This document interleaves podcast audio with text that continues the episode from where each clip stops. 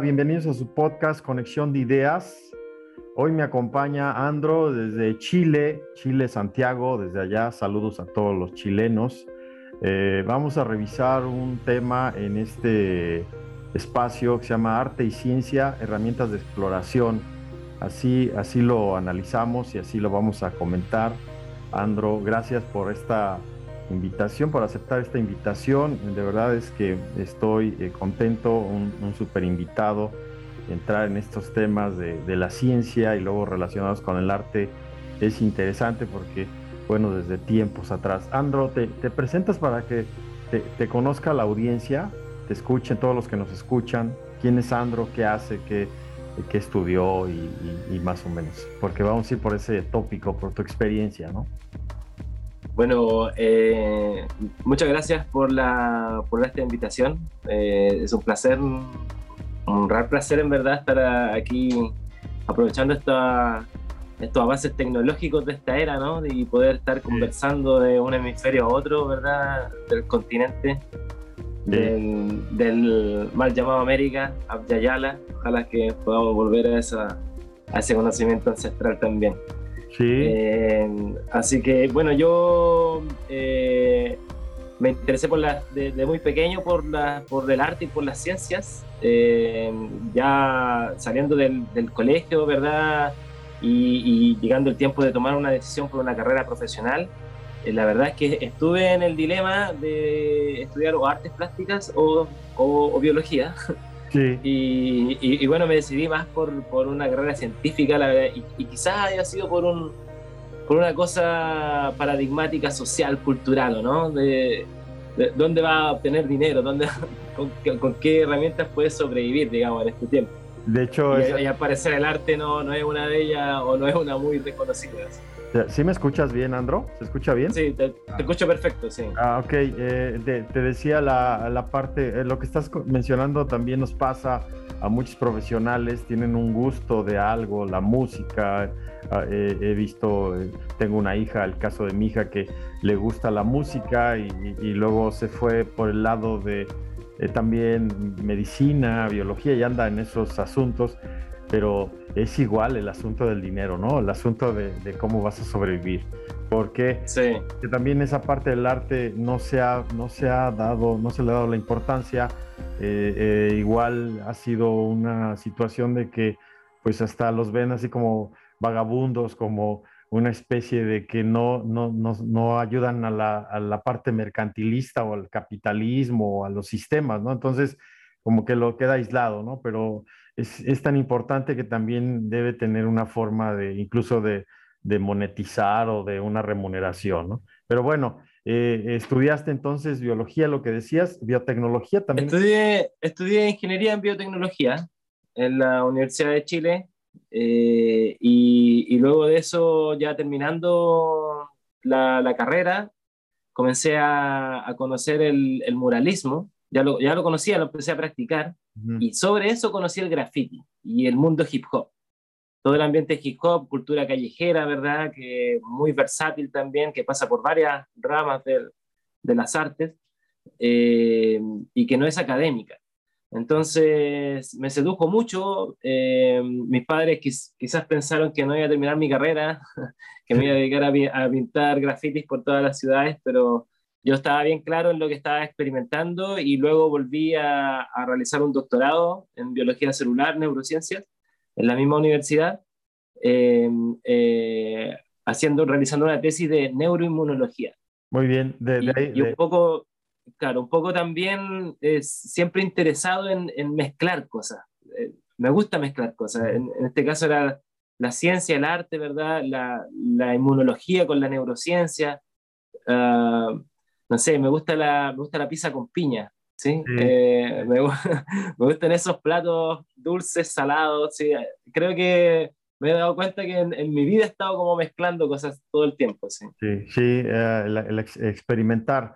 Bueno, para todos los que nos escuchan, la, la idea, eh, un, poco conocer a Andro para ver esa relación, esa experiencia que tiene de, en el arte, la ciencia, como bien lo dice, y vamos a revisar en este espacio eh, herramientas de exploración, cuando, cómo se inicia en la ciencia, ya, ya dijo una partecita, el entorno de seguridad nos ayuda, los adultos que tanto nos ayudan en ese entorno, el ambiente, la educación puede ser un promotor, cómo se, se incentiva la ciencia en, en, Chile, quizá, o en México, o en los países también un poco entender eso, esa relación, cuál es la importancia de la ciencia en la sociedad y, eh, cómo hacerlo institucional, que tenga realmente un valor cultural e incluso eh, cuando se inicia en el arte, ¿no? Cuando inicias tú, eh, darnos un poco la experiencia, esa exploración desde la parte de uno mismo, bien lo dijiste, ah, exploras, andas eh, de un lado, en otro, como una mezcla, y, esa parte de las redes neuronales, ¿no? Como el pensamiento, la visión holística. Igual, yo te voy a hacer una pregunta más adelante, me dices eso de los hemisferios que, tanto has investigado, porque pues es un mito o es realidad, hay, en la psicología se habla mucho de los hemisferios, y cuánto sirve el arte eh, para la ciencia también y la ciencia eh, para el arte, porque están vinculados, si los vemos hay una vinculación, si, si fuéramos un poco a la, a la historia, a los ancestrales, ellos hacían arte y hacían ciencia, ellos estudiaban las, las estrellas e igual estaban bailando, estaban danzando, estaban experimentando. Entonces había una relación, había una vinculación. Quizá la parte moderna, la tecnología nos ha aislado en ese sentido, pero pareciera que hay un, regreso, pareciera que hay esa necesidad, voy a decirlo así, no sé si es, claro, de, regresar otra vez a la parte del arte, ¿no? en sus manifestaciones. E igual eh, hablaremos del graffiti como una relación de arte, donde se contempla en, la pintura, ya lo dijiste un poco, y, haces criaturas, por ahí nos platicas un poco esa exposición de criaturas y los info, infomurales, como le llamas, infomurales científicos, ¿no? ¿Qué tanto hay? Y cerramos, ¿no? ¿Cómo ves, Sandro? Este va a estar bueno. Sí, buenísimo, buenísimo. Harto de conversar. Espero que podamos abordarlo todo aquello. Sí. Pues eh, vamos, si quieres, empezamos. ¿Cómo se inicia, cómo inicias esa base o cómo se iniciaría? ¿Cómo das una recomendación este, desde la niñez?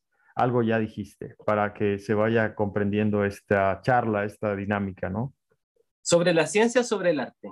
Sobre el arte, el, arte y luego parte de la ciencia también. Algo dijiste que, eh, que ya lo mencionamos, ¿no? ¿no? No está uno seguro si va a ser uno a arte por la parte de las limitaciones económicas y luego ya partes a, estudiar, a ver un proceso, ¿no? De ahí de a, a, una formalidad donde se considera que vas a obtener un beneficio. Ajá. Yo, eh, yo creo que, o sea, como, como en mi experiencia, como partí yo con todo esto, eh, y creo que quizás puede ser la experiencia de muchos, quizás muchos no lo notan, eh, pero hay una, como un, un no sé si un condicionamiento o algo, una experiencia que, que, que, tiene que ver mucho con, la, con cuando eres niño, ¿no? Sí. Cuando, cuando vienes como, con un, con, cuando eres como un ser quizás más emocional, justamente porque aún no se desarrolla tu corteza prefrontal que permite inhibir tus emociones, ¿cierto? que, se, que termina por desarrollarse a los veintitantos años. Entonces, tienes la niñez y la adolescencia eh, a un humano que, que no es capaz de controlar sus emociones como lo hacen los adultos. Es una diferencia súper clara. Y la, y la civilización y la cultura ha, ha sido impuesta por adultos, ¿sí? Entonces, por, por, humanos que sí controlan sus emociones en pos de una racionalidad. Y tenemos un mundo creado por, ese, por esa forma y, y jóvenes y niños humanos también, ¿cierto? Que caen en esa forma, ¿se entiende? Y, no, y muchas veces no se les permite vivir en su biología que debiera ser, ¿se entiende? Ni, menos, ni mucho menos aportar a la sociedad. O sea, estamos hablando del adultocentrismo mismo, ¿sí? Sí. Eh, entonces, eh, es muy curioso eso y como casi un atentado cultural a la biología humana, ¿se entiende? Y ya, esa misma potencialidad, o, o, quizá un menosprecio, como que, y, de hecho creo que es un poco eso, porque ese, ese, ese cerebro emocional es el que tienen todos los animales y uno lo ve.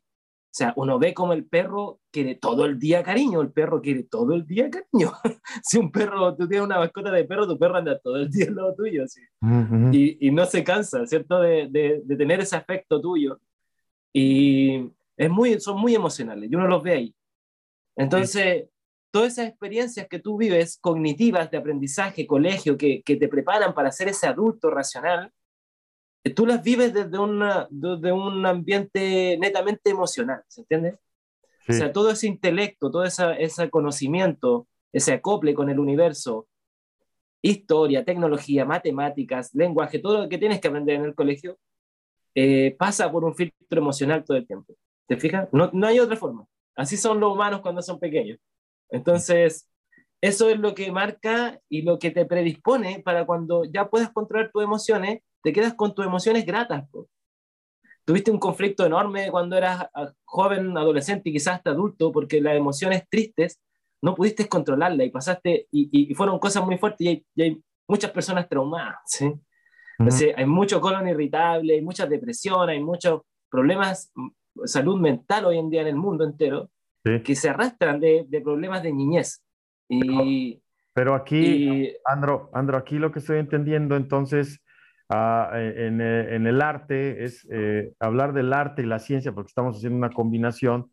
Si te inicias en, la, en, el, en el arte, debería ser como libre, ¿no? Los que están entendiendo desde tu niñez, dejar tu libertad, porque esos espacios de educación o esos lugares que ocupamos a veces nos va limitando y no nos deja, nos hace una forma de, voy a decir el término como reprimidos, donde no hay una expresión y cada vez eh, la dinámica se va haciendo más limitada y entonces entramos a la ciencia, al mundo de la ciencia, que, hay que entender esa diferencia, ¿no? La Real Academia dice, la, la, ciencia, el arte es una manifestación de una actividad humana mediante el cual se interpreta lo real o se plasma lo imaginado con recursos como lo la, plástico, lingüístico, sonoro, ¿no?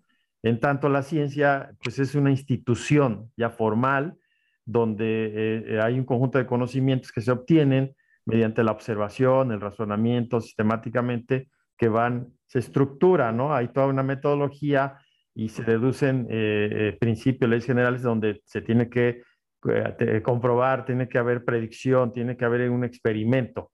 ¿Estamos bien? esa es la diferencia, que ambos, a ambos tienen esa parte natural.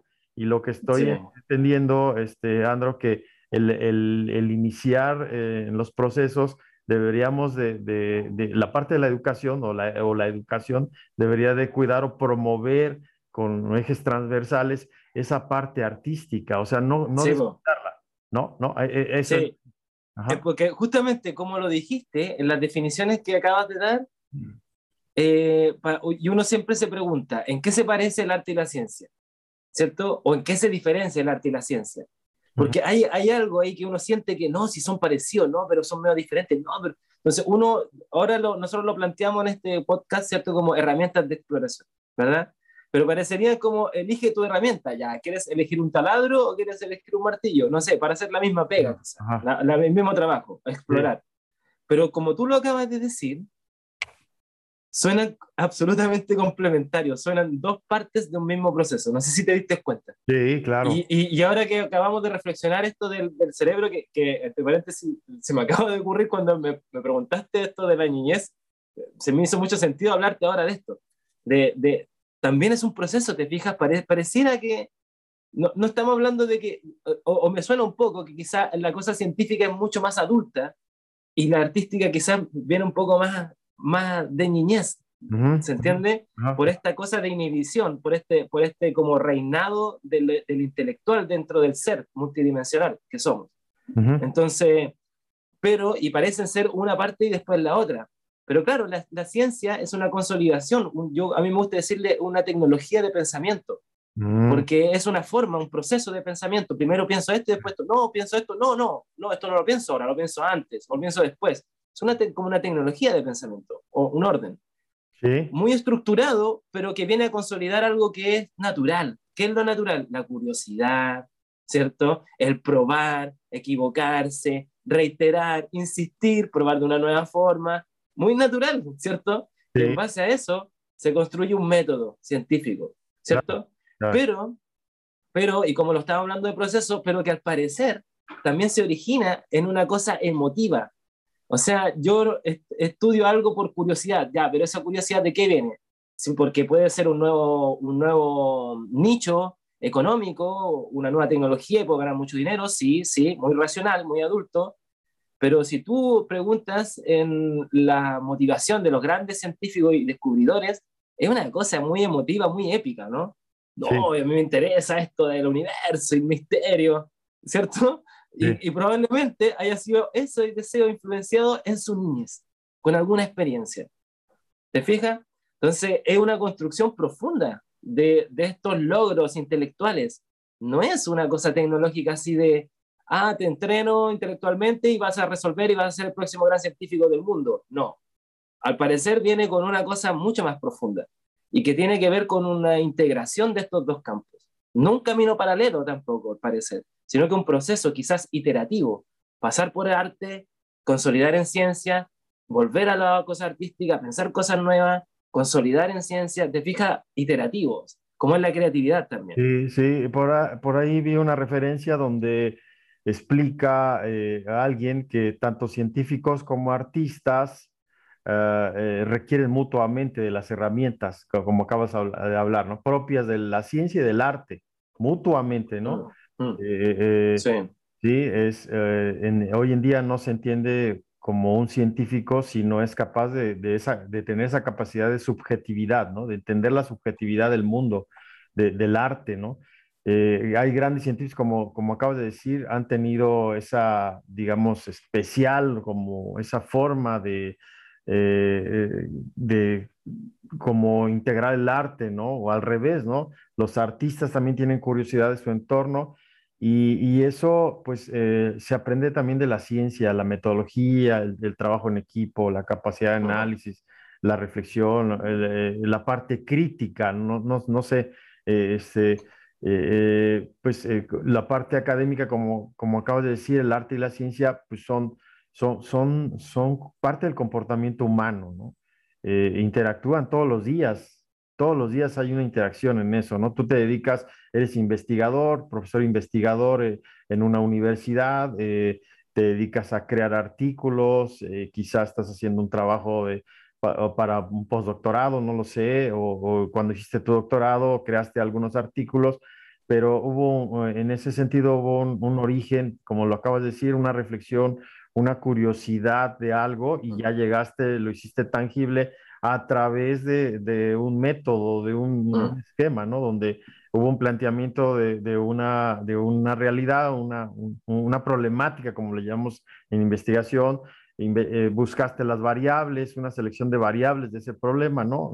No sé si voy bien, eh, formulaste un problema y, y empezaste a darle una estructura, ¿no? Ahí es donde eh, los que hacen tesis o los que hablamos de una tesina, le damos un título a esa investigación, ahí hablamos de objetivos generales, específicos, una hipótesis, todas esas variables, ¿no? Y de ahí vamos a unas técnicas para hacer o unos instrumentos para trabajar la pues eh, una población, una muestra, un tratamiento de datos, una, analizamos la información. ¿Sí me explicó? Cuando, ¿te acuerdas cuando hacíamos los protocolos, no? Cuando desde, la, maestría o el doctorado, ¿no? Eh, eh, hacemos hasta un cronograma, y un, un, índice tentativo y, y, vamos viendo y hacemos un trabajo ya deductivo, ¿no? Desde un plan de investigación donde cuando ya llega la ejecución, pues hacemos toda la recolección de los datos, vamos a los datos, datos, datos. Datos, datos, ¿no? Y hacemos una contrastación y unas conclusiones y una propuesta de solución. Y vamos haciendo pruebas, ¿no? Como bien lo dices,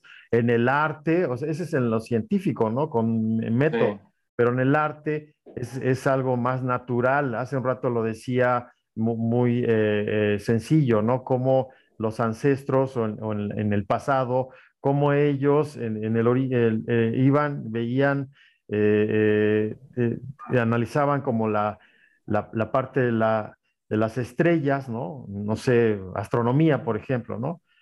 Tenían que explicar el, el, por qué las estrellas, por qué estaban, este, ah. no, no sé, del estudio, el comportamiento, ¿no? Y, y pero también ellos tenían la curiosidad de, de pintar, de, de, generar baile, este, eh, generar otra forma, ¿no? De, artística. Entonces, no estaba separado, ¿no? Había una mezcla y que lo decía, la modernidad tal vez ha sido que, o la parte del capitalismo o la parte de los sistemas ha sido eso que no nos ha ayudado y ha sido una separación. Porque al fin, al fin también, por ejemplo, eh, ¿cuál es la finalidad de toda nuestra civilización, de nuestra tecnología? Te fijas, de nuestros avances tecnológicos, eso en concreto, que es lo que ha movido nuestra cultura, nuestra civilización. A través de esa tecnología, a través de, la, de, la, de los científicos, ¿cierto? del método científico, de, de la materialidad, del dominio de la materia, de las energías, de distintos tipos de energías, ¿cierto? Todo esto que, que es lo que ha avanzado la humanidad en estos últimos miles de años. Eh, y, y, y, qué es lo que justifica eso? ¿Te fijas? ¿Qué, ¿Qué, justifica eso? En decir, ¿por qué hacemos esto? Y, y muchas de las razones son como calidad de vida, ¿no? Calidad de vida, eh, experimentar los beneficios, no sé, de, de los recursos naturales, de, tu sensibilidad, etcétera, no sé, una serie de cosas que no, no es tan fácil tampoco de declararlo. Eh, pero, pero hay una cosa que creo que todos lo, lo, lo, entienden bien y es como sentirse bien, así como que uno quiere sentirse bien. ¿Te fijas? Así como mm. sentirse bien. No sé, podría decir ser feliz, ¿no? o obtener mucho dinero, pero ¿para qué? Para ser feliz, para sentirse bien, no sé. Una cosa del sentir, ¿te fijas?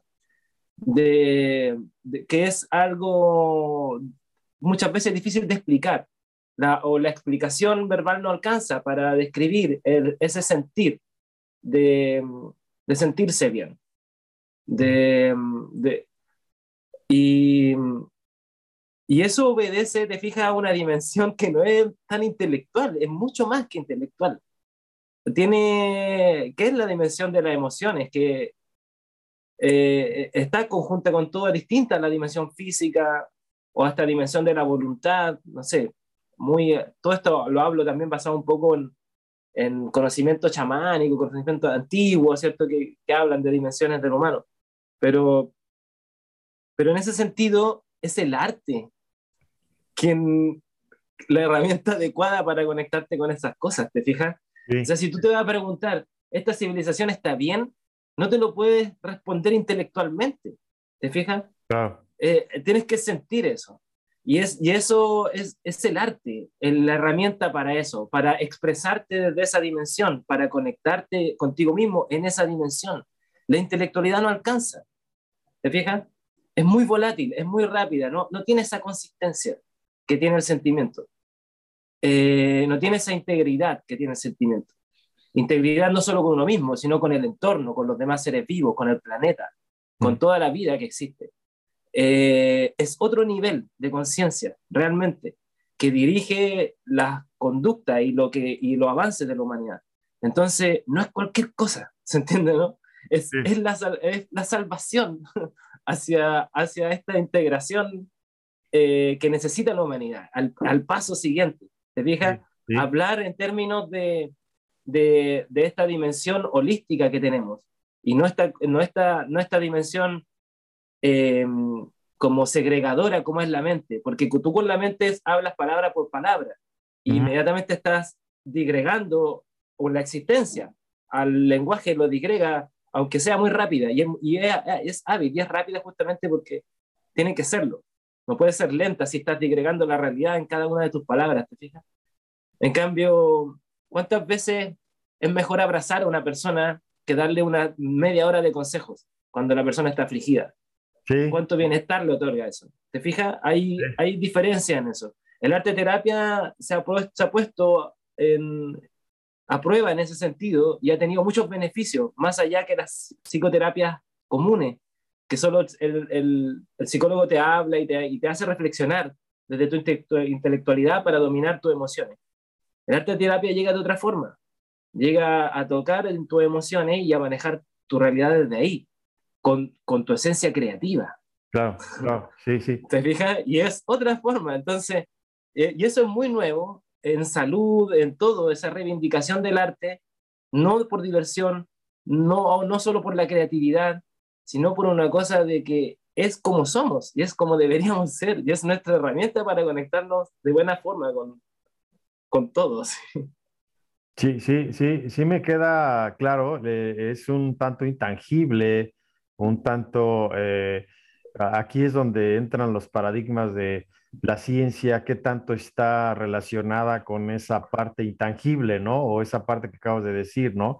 Hablar de, hace rato viste chamanismo, hablar de eh, cuestiones alternativas, todas esas técnicas o incluso disciplinas, algunas eh, no, no, están, como que no están unidas, ¿no? La, la ciencia siempre hace esa, eh, hace esa separación, ¿no? Eh, todo debe comprobar porque es intangible, no, no, no se puede, aunque por ahí ya está la física cuántica y hay varias técnicas todavía que están surgiendo que, que eso intangible, lo acabas de decir muy bien, como una experiencia de, de emocional, como algo corre ahí energético, ¿no? no sé, algo tántrico podría decir, o no sé, eh, eh, el equilibrio de las polaridades, también podríamos hablar, eh, que, igual que si hacemos una explicación teórica, ¿no? No es lo mismo a que hagas una, digamos, una apreciación o una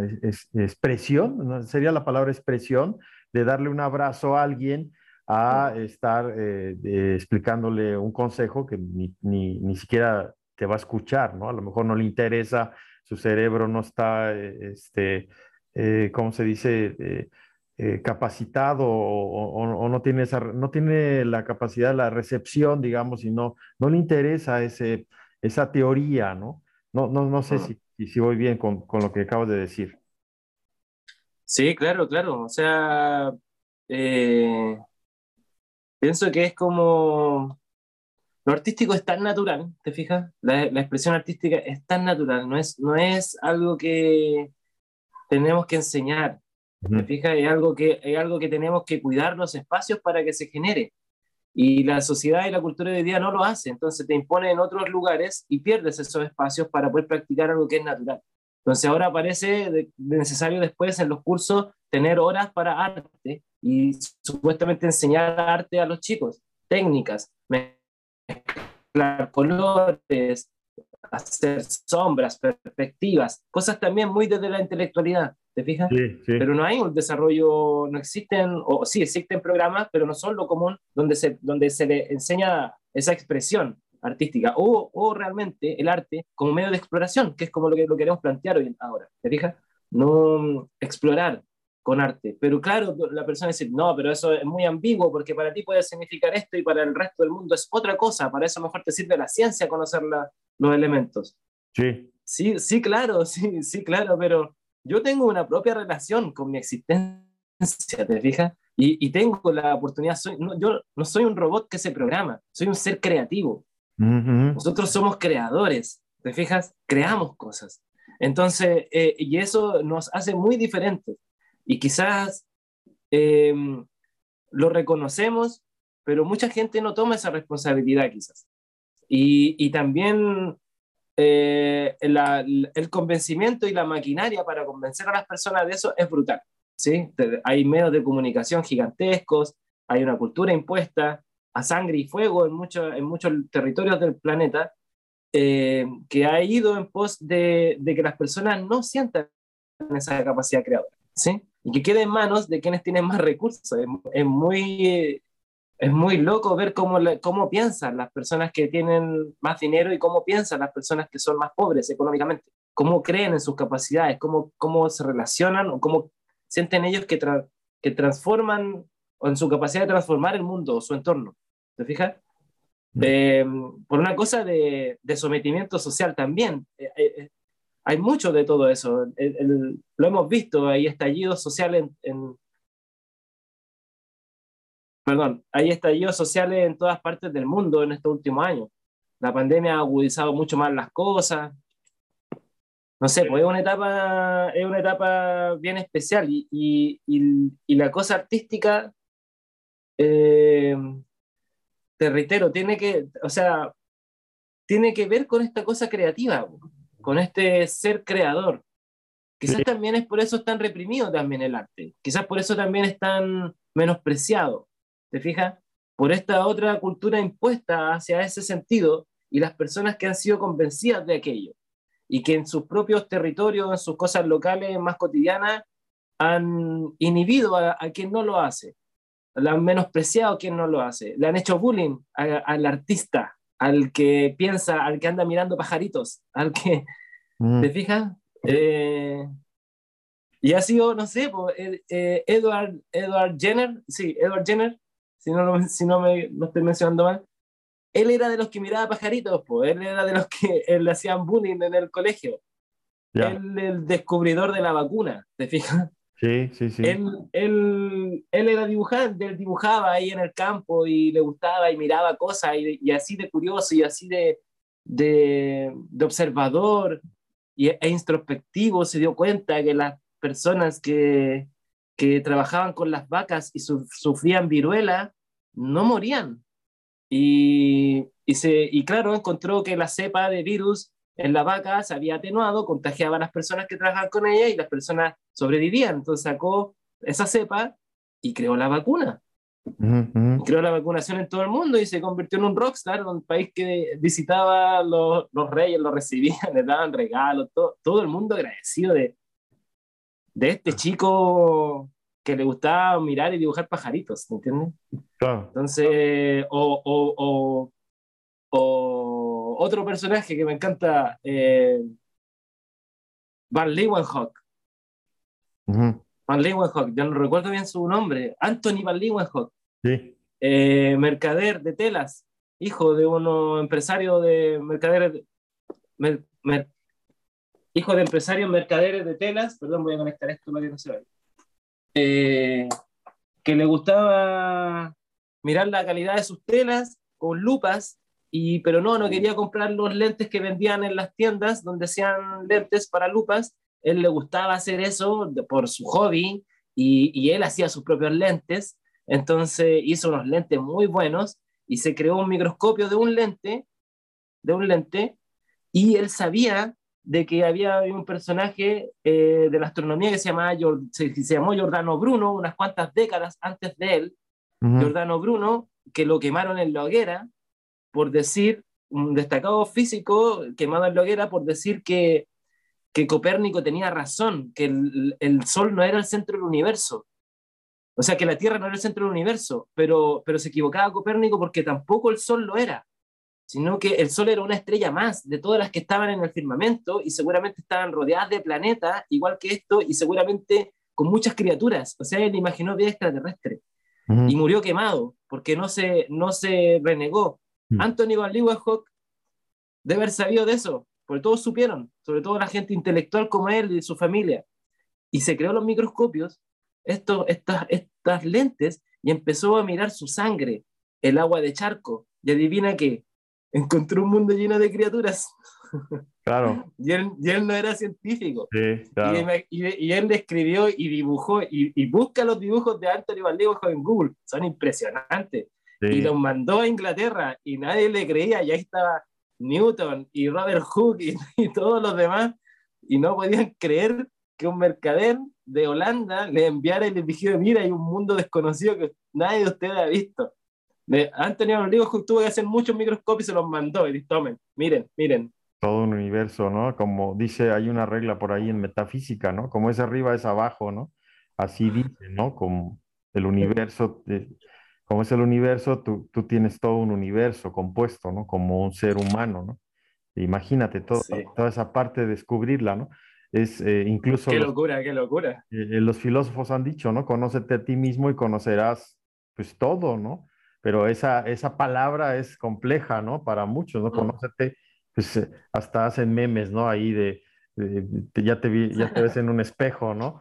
Pero fíjate, qué interesante eso que dices, como desde incluso eh, analizar el cerebro, ¿no? El cerebro tiene millones de neuronas y, billones de conexiones, ¿no? Es, es todo lo que mandas, todo lo que piensas, sientes y haces, es impresionante, ¿no? Cómo, cómo ese cerebro es, tiene una capacidad y lo que acabas de decir, ¿no? Cómo gente que estaba desde la parte artística crea algo algo científico y se queda como un invento, ¿no? Así hay muchos, ¿no? No, no, no son los únicos. Pues podríamos hablar, podríamos llevar a unas horas de estar indagando de, de, muchos científicos o, o, muchos inventores, ¿no? Que a partir de la pintura, a partir de, de ciertas cosas, pues, logran la parte matemática, ¿no? La parte lógica. Oye, Andro, pero también para ir como dándole forma a esto, la ciencia entonces se inicia, lo, vamos a decir, desde la niñez es la base, ¿no? Ahí sería como lo importante, ¿no? La, niñez es una base, pero también el entorno de, nuestra, donde, donde vivimos, nuestros padres, tutores o donde estemos en la familia, también se convierte en una base, ¿no? Los adultos que tanto nos ayudan para ah, lograr esa creatividad, como la acabas de mencionar, ¿no? De, de ser natural y de, eh, lograr esos procesos en, en, la parte adulta, ¿no? debe ser un ambiente, pues, eh, eh, como lo, dijiste hace un rato que me llamó la atención del perro, ¿no? El perro, cuando es, el perro es como un niño, ¿no? El perro lo que quiere es cariño y, y todo el día y ahí va a estar, va a tener una lealtad pero también los niños, cuando estamos de niños, pues cómo queremos que ese entorno sea amigable, ¿no? Si, estamos bien, que no, no exista restricciones o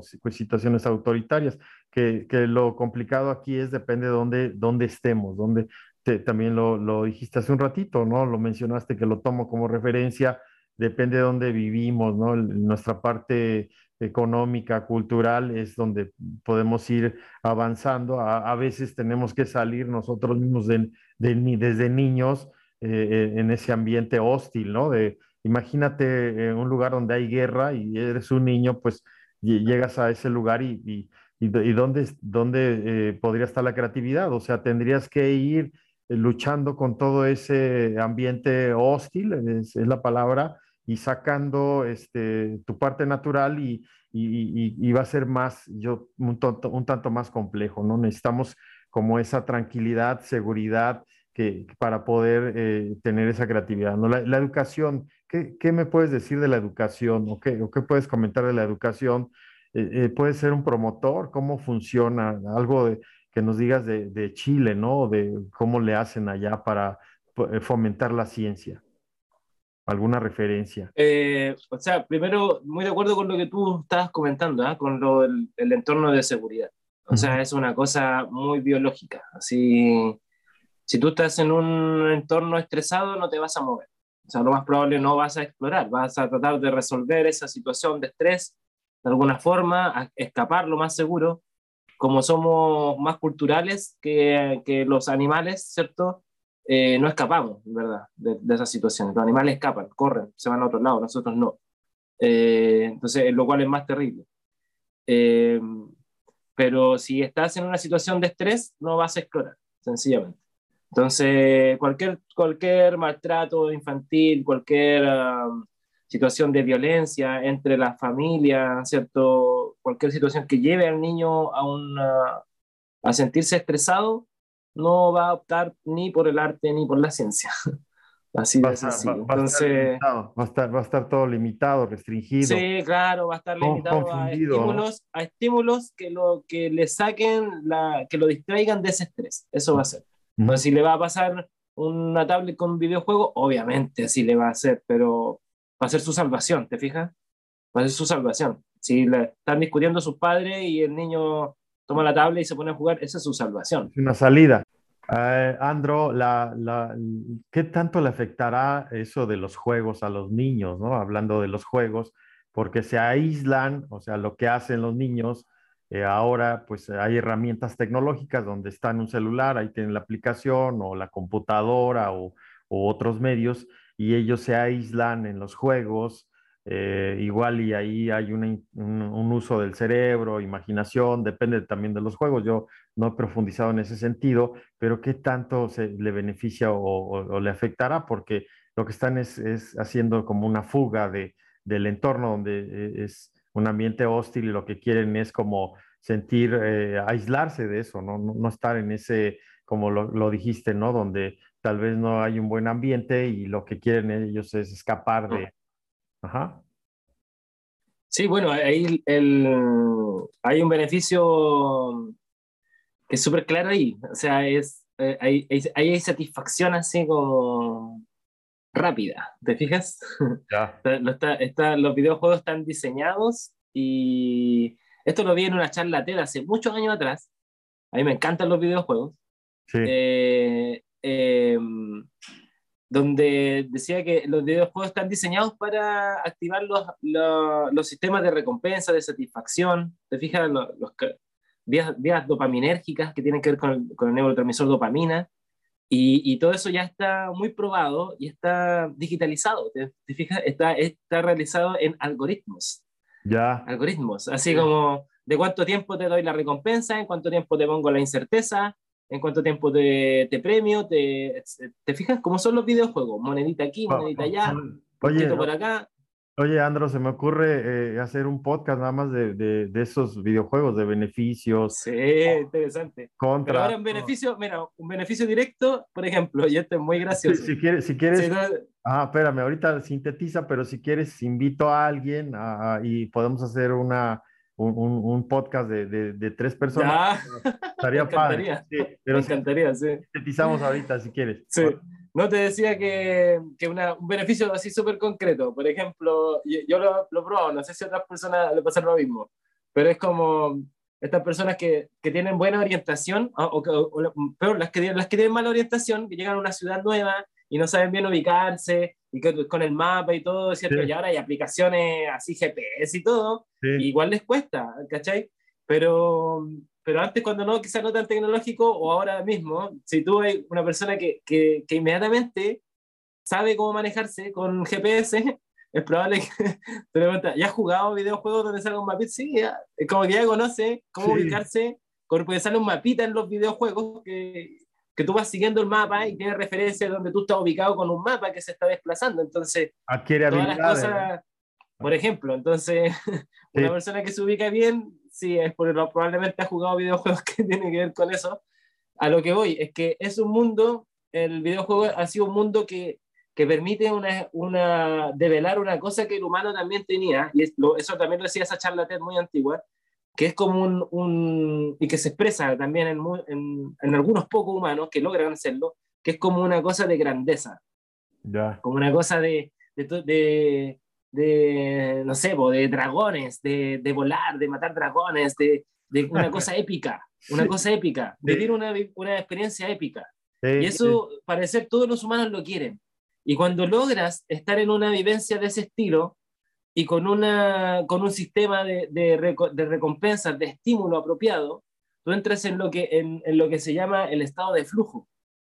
El estado de flujo es un estado superior de conciencia donde el humano realiza una actividad eh, al 100% de sus capacidades.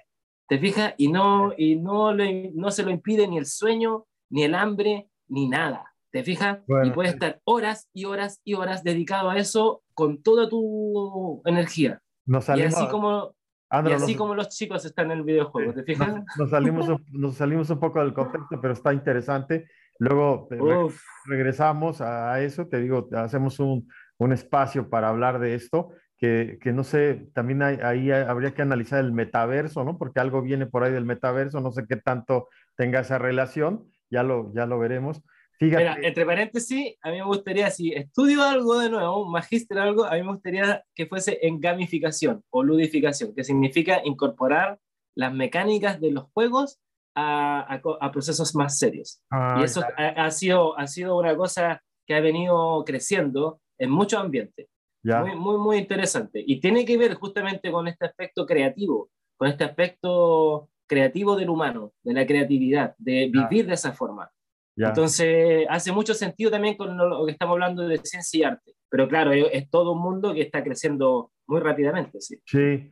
bueno, ya eh, eh, entonces la, la, ciencia para eh, cómo se inicia y cómo darle formalidad, bueno, la, ahí los países, no sé, te preguntaba hace un rato qué tanto están haciendo en Chile para promover desde la parte de la educación, cómo se incentiva cómo se incentiva esa ciencia en los países, ¿no? México tiene el CONACID, y, ah, es como la base aquí en México, no sé allá cómo le llamen, en la institución, que ah, a veces hay una lucha, los gobiernos, llegan gobiernos, le, meten presupuesto, eh, hay, hay grandes presupuestos y luego llegan otros gobiernos y los limitan, pero también ha sido una situación de, porque también desde el lado de la investigación, eh, es desde mi, desde mi apreciación, ¿eh? Se ha vuelto nada más de cumplimiento de indicadores y no van más allá, ¿no? Como hay otros países que logran a lo mejor las patentes, las marcas, logran eh, trascender en, la parte de la investigación y, y, en algunos lugares, no sé qué tanto esté eh, Chile,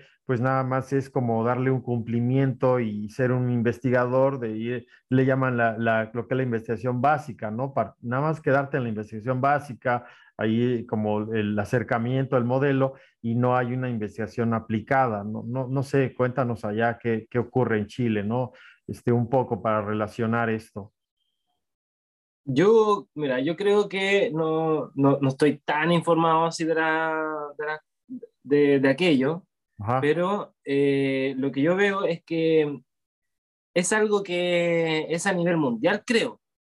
O quizás de, de, países no desarrollados como, como acá, por ejemplo, eh, que, que, nunca te van a decir, o sea, este, este, este problema de la ciencia básica, de la ciencia aplicada, ¿cierto?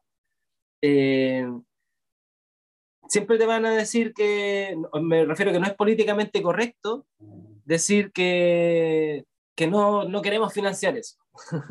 que no mm. queremos que realizar una, una, ciencia de calidad y que, y que esté acoplada tanto como con la cosa tecnológica como con la ciencia básica, ¿te fijas? Porque también, claro, en la, en la aplicada, según el mercado, hay mucho dinero. ¿Te fijas? Por, acá, por ejemplo, aquí en Chile, el caso eh, excepcional en ese sentido es la minería. Aquí la industria de la minería es muy grande, muy, muy grande, y, y la tecnología asociada a aquello eh, es también muy costosa y de muy alto nivel, ¿te fijas? En el, en, en el campo de la biología, o, y concretamente de la microbiología, es una de las áreas eh, que genera más recursos para el financiamiento de investigaciones microbiológicas, ¿te fijas?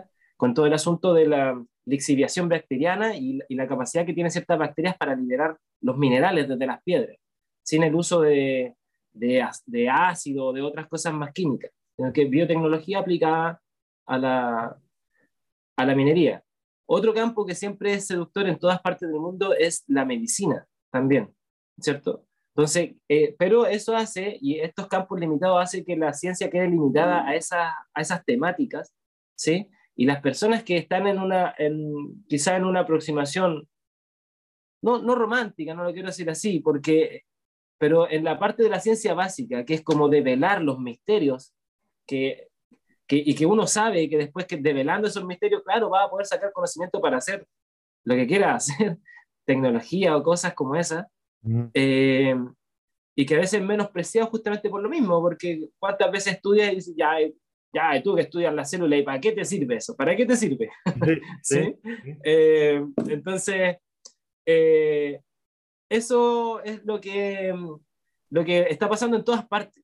Está pasando en todas partes y es, el, y es, el, eh, es, la, es la petición que hace todo el mundo científico. En, en, y no sé cómo será México, pero acá, por ejemplo, una de las grandes deudas que tiene quizás la sociedad también con, su, con sus científicos es que todos trabajan con proyectos, todos trabajan con... No, nadie tiene contrato, te fijas, no hay contrato en eso, a menos que esté afiliado a una universidad, la universidad sea quien te contrata. Pero la universidad no te financia el proyecto de investigación, es un fondo gubernamental, concursable, ¿verdad? Pero que al, al hacerlo no, no, no hay contrato. Lo, lo, la gente que trabaja en ese proyecto boletea, da boletas de honorarios, pero no hay una cosa de previsión social, de salud y, todo, y toda esa estabilidad profesional, ¿te fijas? Entonces están siempre, eh, cada cuatro años, eh, pensando en si se van a ganar o no se van a ganar el proyecto y van a poder seguir investigando o no. Sí, eh, la mayoría del caso de la gente, y un ambiente súper competitivo, que si te sales de, de, ese camino, ya inmediatamente estás fuera de, de poder Ahí, ahí quiero eh, eh, tomar esa palabra de competitivo. Eh, igual y, y, lo que estás diciendo, también México tiene algo parecido. No creas que hay grandes beneficios. A lo mejor en algunas universidades sí tienen un profesor de tiempo completo y, y le pagan un sueldo y luego él tiene que ir sobre los estímulos del CONACID o de alguna, algún proyecto, como lo acabas de decir, y, termina ese proyecto, ya se acaba el estímulo y va sobre otro proyecto y está investigando. Pero eso que hablas de competitividad, eso no ayuda mucho porque lo que hace es una restricción a la creatividad. El, el estar en un mundo competitivo, por ahí lo he analizado yo tanto, que si te vuelves, eh, te metes en un mundo de competencias así duro, la creatividad la, limitas, no, no hay una apertura a, ir a, eso, ¿no? Entonces, ah, eh, suena interesante, eh, es parecido también lo que acabas de decir, no, no, no está fuera, México también tiene esa situación. Y, será porque también, ah, yo lo decía hace un ratito, ¿no? Y, y, lo acabas de decir tú también, de irte a la investigación básica de eh, le decimos aquí como el refrito del refrito, o sea, haces un artículo, luego le haces otro artículo y ahí vas y vas haciendo lo mismo y no sales, te quedas como ciclado, ¿no? Y, nace, nacen los proyectos y también pareciera que es una simulación. Eh, ah, la, importancia de la ciencia en las sociedades tiene, yo, yo digo que es, es eh, trascendente, que, que, nos ayudaría mucho, o sea, la, la ciencia ayudaría a, muchas áreas, no nada más medicina, este, eh, lo que es ciencia de la salud, sino también estaría en la parte de ciencias sociales, en la parte económica, eh, en, incluso en las artes, en la psicología, en, muchas cosas podría ser, en la tecnología. Aquí hay mucha, mucho trabajo en la parte de, la, de, como dijiste, en las ciencias de la salud, pero también en la parte de la tecnología, ¿no? Entonces, eh, es eh, esa relación que tiene la ciencia con, la, o la importancia más bien de la ciencia en la sociedad, pues claro, siempre ah, habría que ponerle atención, ¿no? No, no, no dejarlo, ¿no? Entonces, pero es parecido a lo que acabas de decir, ¿no? No, no, no estamos como, no tenemos grandes ventajas. Quizá a lo mejor, no sé qué, qué tiempo lleven ustedes con sus instituciones, quizá nosotros tenemos universidades de reconocimiento que tienen algunos fondos, algunos programas todavía internacionales o, incluso del Banco Mundial o por ahí de otras cosas que, se pueden bajar, ¿no? Hay varios programas que se tendría que investigar en, ese, en ese orden, ¿no? Bien, eh, Andro, el arte también, eh, eh, hace rato también lo mencionaba, es esa parte de los hemisferios, ¿qué, relación tiene? ¿Es un mito el, izquierdo, el derecho? ¿Qué, ¿Qué, me comentas ahí? es, hay una, una cosa como histórica. Es como cuando recién se empezaron a hacer investigaciones sobre la mente, ¿verdad? No, nunca ha sido un tema fácil de abordar. Eh, a diferencia de otras partes del cuerpo, el intervenir en la cabeza es algo muy, muy invasivo, ¿te fijas? Eh, y las consecuencias de ello son, son muy drásticas. Entonces, eh, es poco el estudio que se, que se generó durante mucho tiempo con respecto a la mente. y, y, alguna ocasión existía de pronto cuando había una persona que tenía sufrido algún accidente, por ejemplo, y lograba sobrevivir, y ver cómo, se comportaba esa persona ahora que se le había dañado una, una parte del cerebro. Por ejemplo, un hemisferio izquierdo o, una, o un metal que cae, ¿cierto? Creo que esa es como la historia, una persona que que tiene un accidente y se le incrusta un metal en, cierto hemisferio. y, y, logra vivir de esa persona. Entonces después tú registras cómo se comporta y claro, cambia su comportamiento. Entonces, no lo recuerdo bien específico los casos, pero es como que se, se, se pone más artista. Entonces, ah, o, o, o, o, o, lo contrario, se puso incapaz de poder percibir algo artístico o algo emocional. Mm, ya. Y, y, desde ahí que empiezan a, a, a, nacer este tipo de cosas y lo otro con, como con pequeños experimentos de detección de actividad cerebral, ¿sí?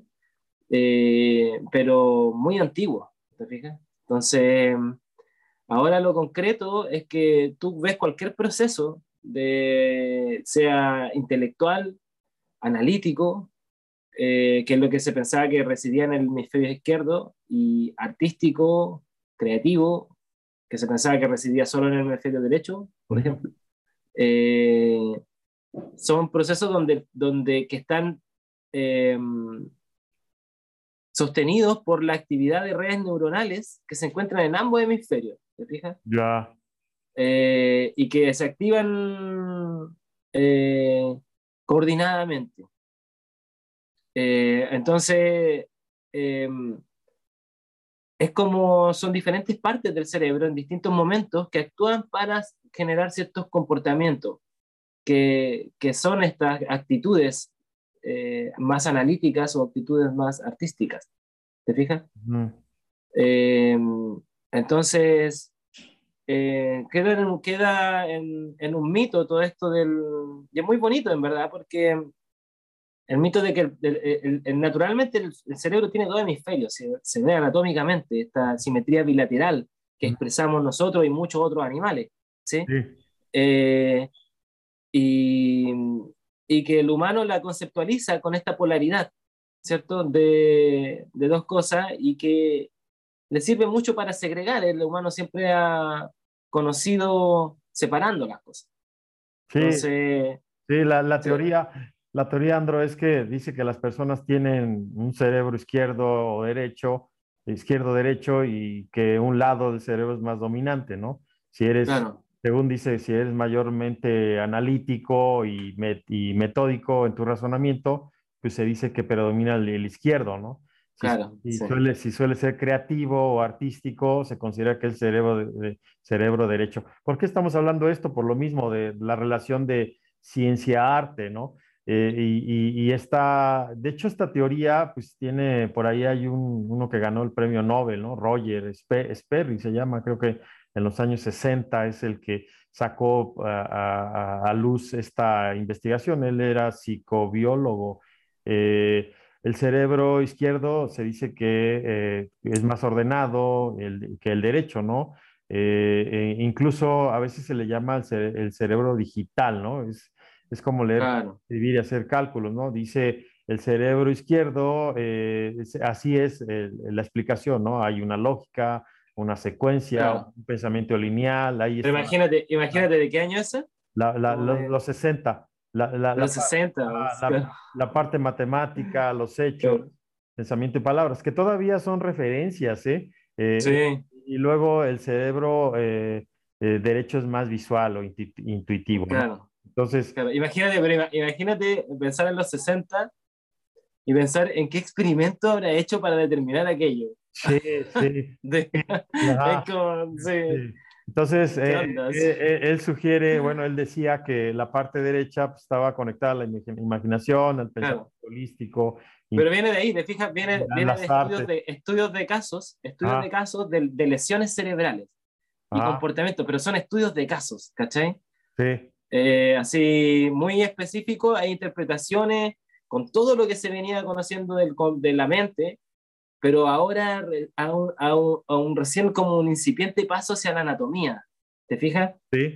Muy, muy ambicioso por lo demás, pues, muy, muy, muy ambicioso en sus interpretaciones. Ahora, ahora la realidad de ahora, la realidad de ahora es que tenemos resonancia magnética funcional, eh, donde las personas están conscientes haciendo actividades con con sensores en su, en su cabeza que son capaces de determinar el flujo sanguíneo asociado a la actividad de ciertas zonas cerebrales.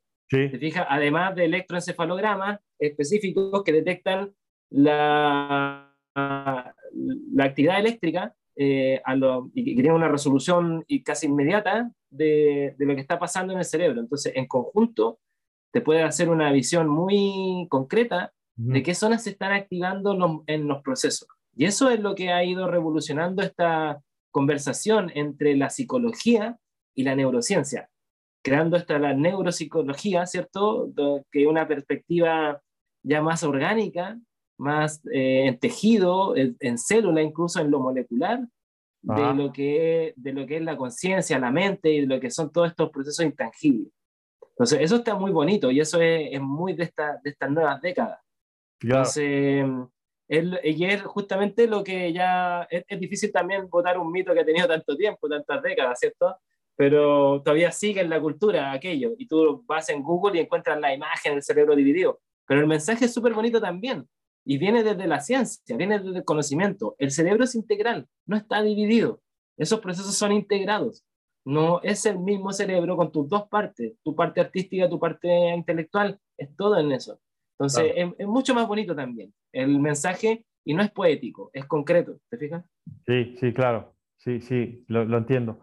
Ahora, la, la, relación, ¿para qué sirve? ¿Cuánto sirve el arte para la ciencia y cuánto sirve la ciencia para el arte? Esas, esas dos preguntas, ¿no? Están, suena, suena a la inversa, ¿no? El arte, ¿qué tanto sirve para la ciencia y la ciencia para el arte? Es muy buena pregunta esa. Eh, te puedo contestar primero la de cómo el arte ha servido para la ciencia. o, o, más bien te puedo comentar que ha sido una relación dispareja, ¿sí? Ah, y quizá, mira, oye, que está, está, poético esto, se, a mí me gusta conversar porque justamente en este momento es cuando se empiezan a ocurrir cosas. Sí, es que, es esto que obedece, obedece mucho.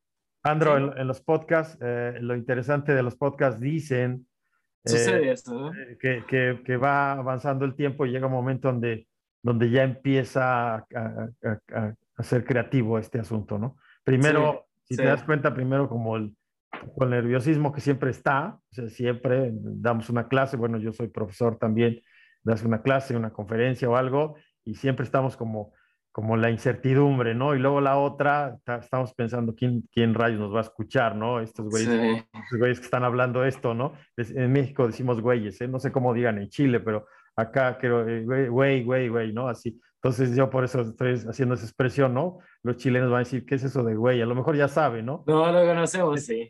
Es, es, yo... a, los chilenos no se, a, los, a los chilenos nos encantan los modismos mexicanos.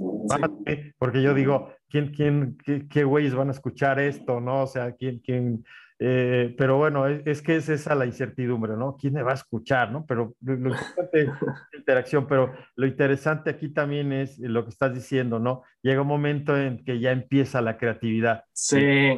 Lo que acabas de decir. Esas preguntas, ¿cómo se relaciona el arte con la ciencia, la ciencia con el arte? Sí. Ajá. Mira, lo que, lo que estoy reflexionando es que es como un reflejo de lo que ha sido, de lo que hemos sido culturalmente, los humanos en esta relación dispareja de la que te estoy hablando. Muy, muy desde la intelectualidad por sobre la emocionalidad.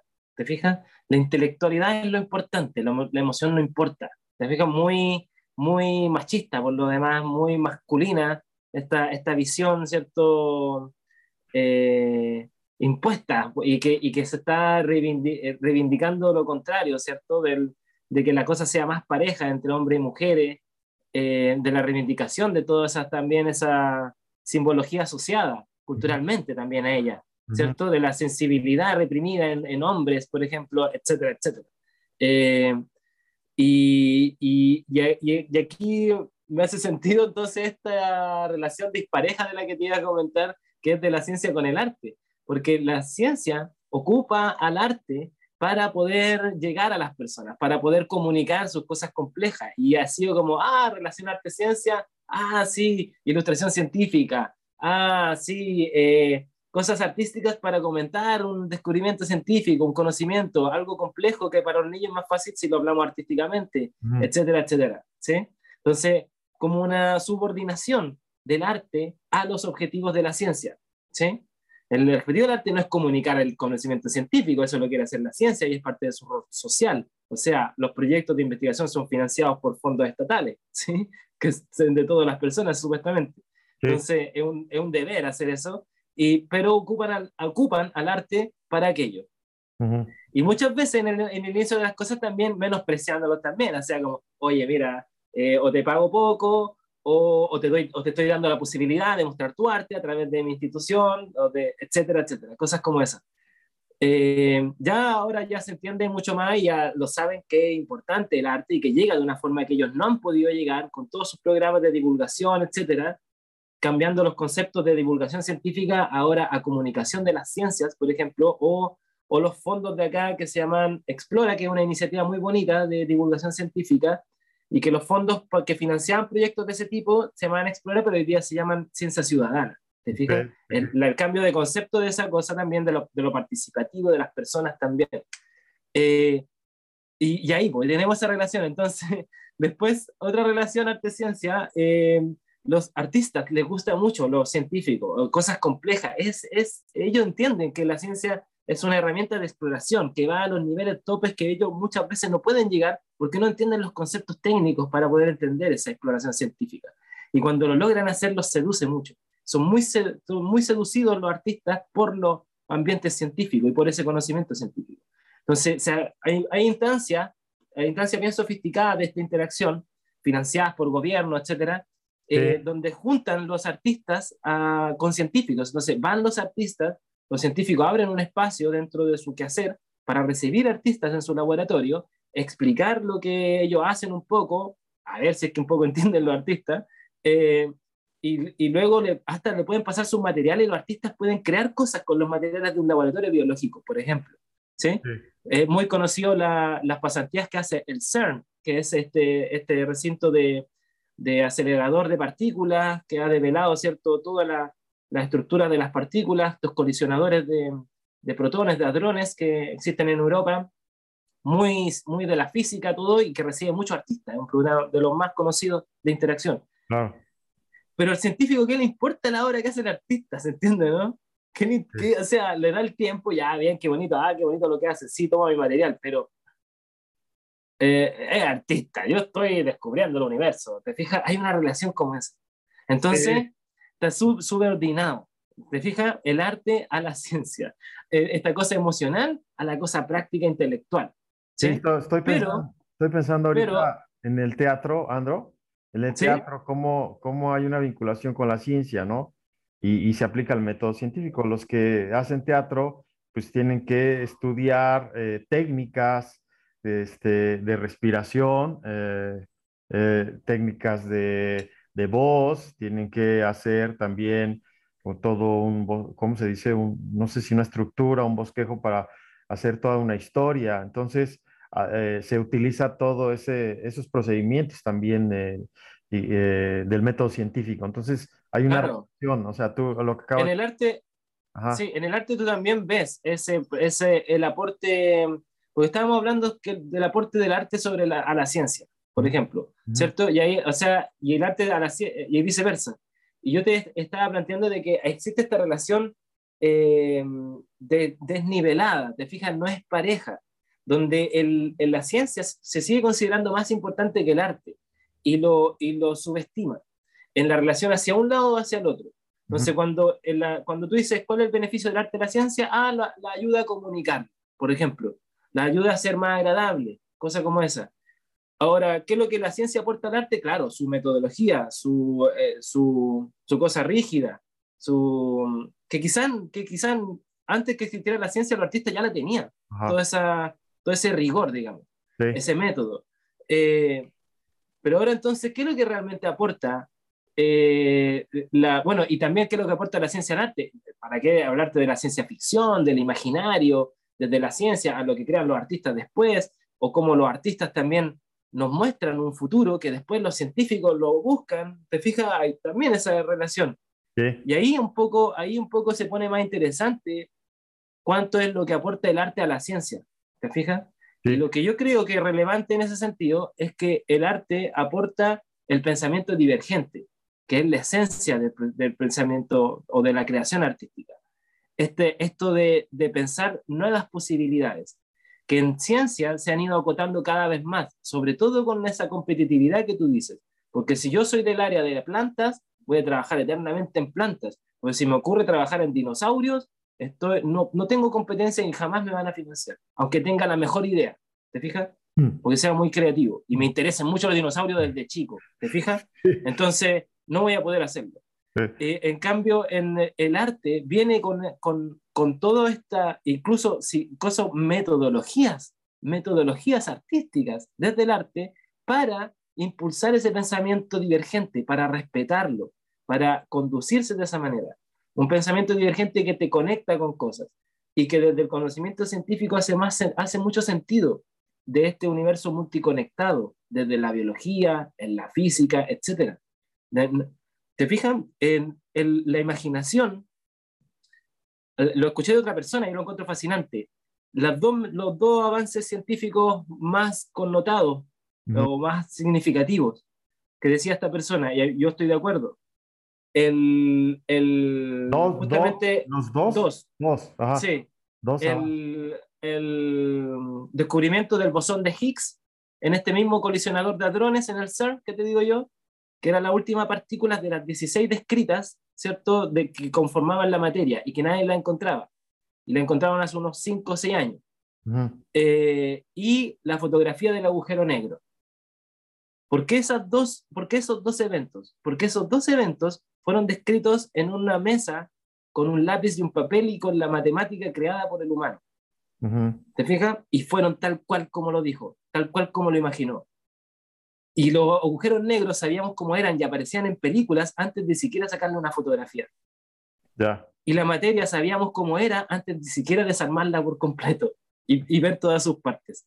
Entonces, eso habla de que la, en la imaginación del hombre, de esta parte, es, esta, es, es un misterio, es realmente un misterio para mí, me fascina, pero está conectada de alguna manera con, con las estructuras como es el universo y lo puede entender así, sentado, con un lápiz y un papel. ¿Te fijas? Sí, Y, y eso es fascinante. sí, ¿Y, la- y quién, y quién ha, eh, ha explorado, ha entrenado esa, esa cosa, esa multiconectividad? Este, es el arte, y ese es el terreno, ese pensamiento divergente, ¿te fijas? Que después se puede concretizar muy bien con todo lo que hemos aprendido científicamente. Entonces la combinación de ambos parece ser lo que tenemos que hacer, ¿cachai? Sí, Eso, Híjole, se hace tan, se- a mí se me hace tan interesante. Ahorita estoy pensando hasta de la conciencia y la, el subconsciente, que eso se habla en psicología, ¿no? Y hace rato decía, decías del, hablábamos del mito y de los, de los hemisferios. eh, ahora entendería el yin yang, no sé que si has escuchado del yin yang, ¿no? Del, en el sí, claro, el taoísmo. Entonces me diría que hay una relación, no, no están separados, no podríamos decir izquierda o derecha separados. Lo que, en conclusión yo diría hay una interacción en todos, ¿no? Que, a- que a lo mejor lo que habría es una, eh, algo, ah, estaría reprimido algo ahí en el cerebro, no sé cómo describirlo, pero, pero ah, ah, eh, hay una eh, relación, siempre está relacionado, no están separados, sino es- existe una interrelación entre ellos, ¿no? No sé. hay un concepto, hay un concepto, mira, me necesito acordar de eso, porque esto todo tiene que ver, yo usé, tengo una diapositiva en una presentación que hago de, de mi trabajo artístico, en un momento que muestro este cerebro dividido en dos, el- la foto, una ilustración de una parte intelectual del cerebro, la otra parte artística, una parte civilización, la otra parte naturaleza, esta división, esta polaridad. Ujú, ¿sí? ujú. Y inmediatamente rompo esa polaridad con una imagen justamente de un cerebro que tiene un signo de yin yang dentro. Ya, ¿sí? que, que reconoce que el, el con- conocimiento oriental reconoce esa polaridad, pero entiende que esa polaridad sirve para generar una dinámica. O sea, Mm. si tienes dos polos, es para que esas dos cosas que son diferentes se mezclen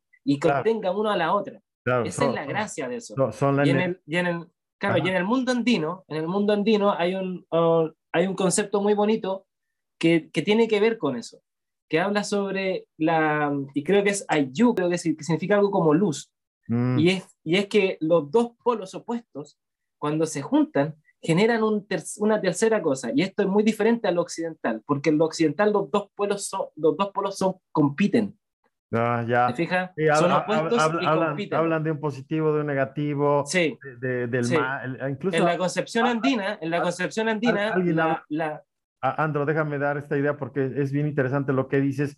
Hablan del bien y el mal. Yo digo, ¿qué onda, no? O, o- o positivo o negativo, ¿no? Pero no es así. Claro.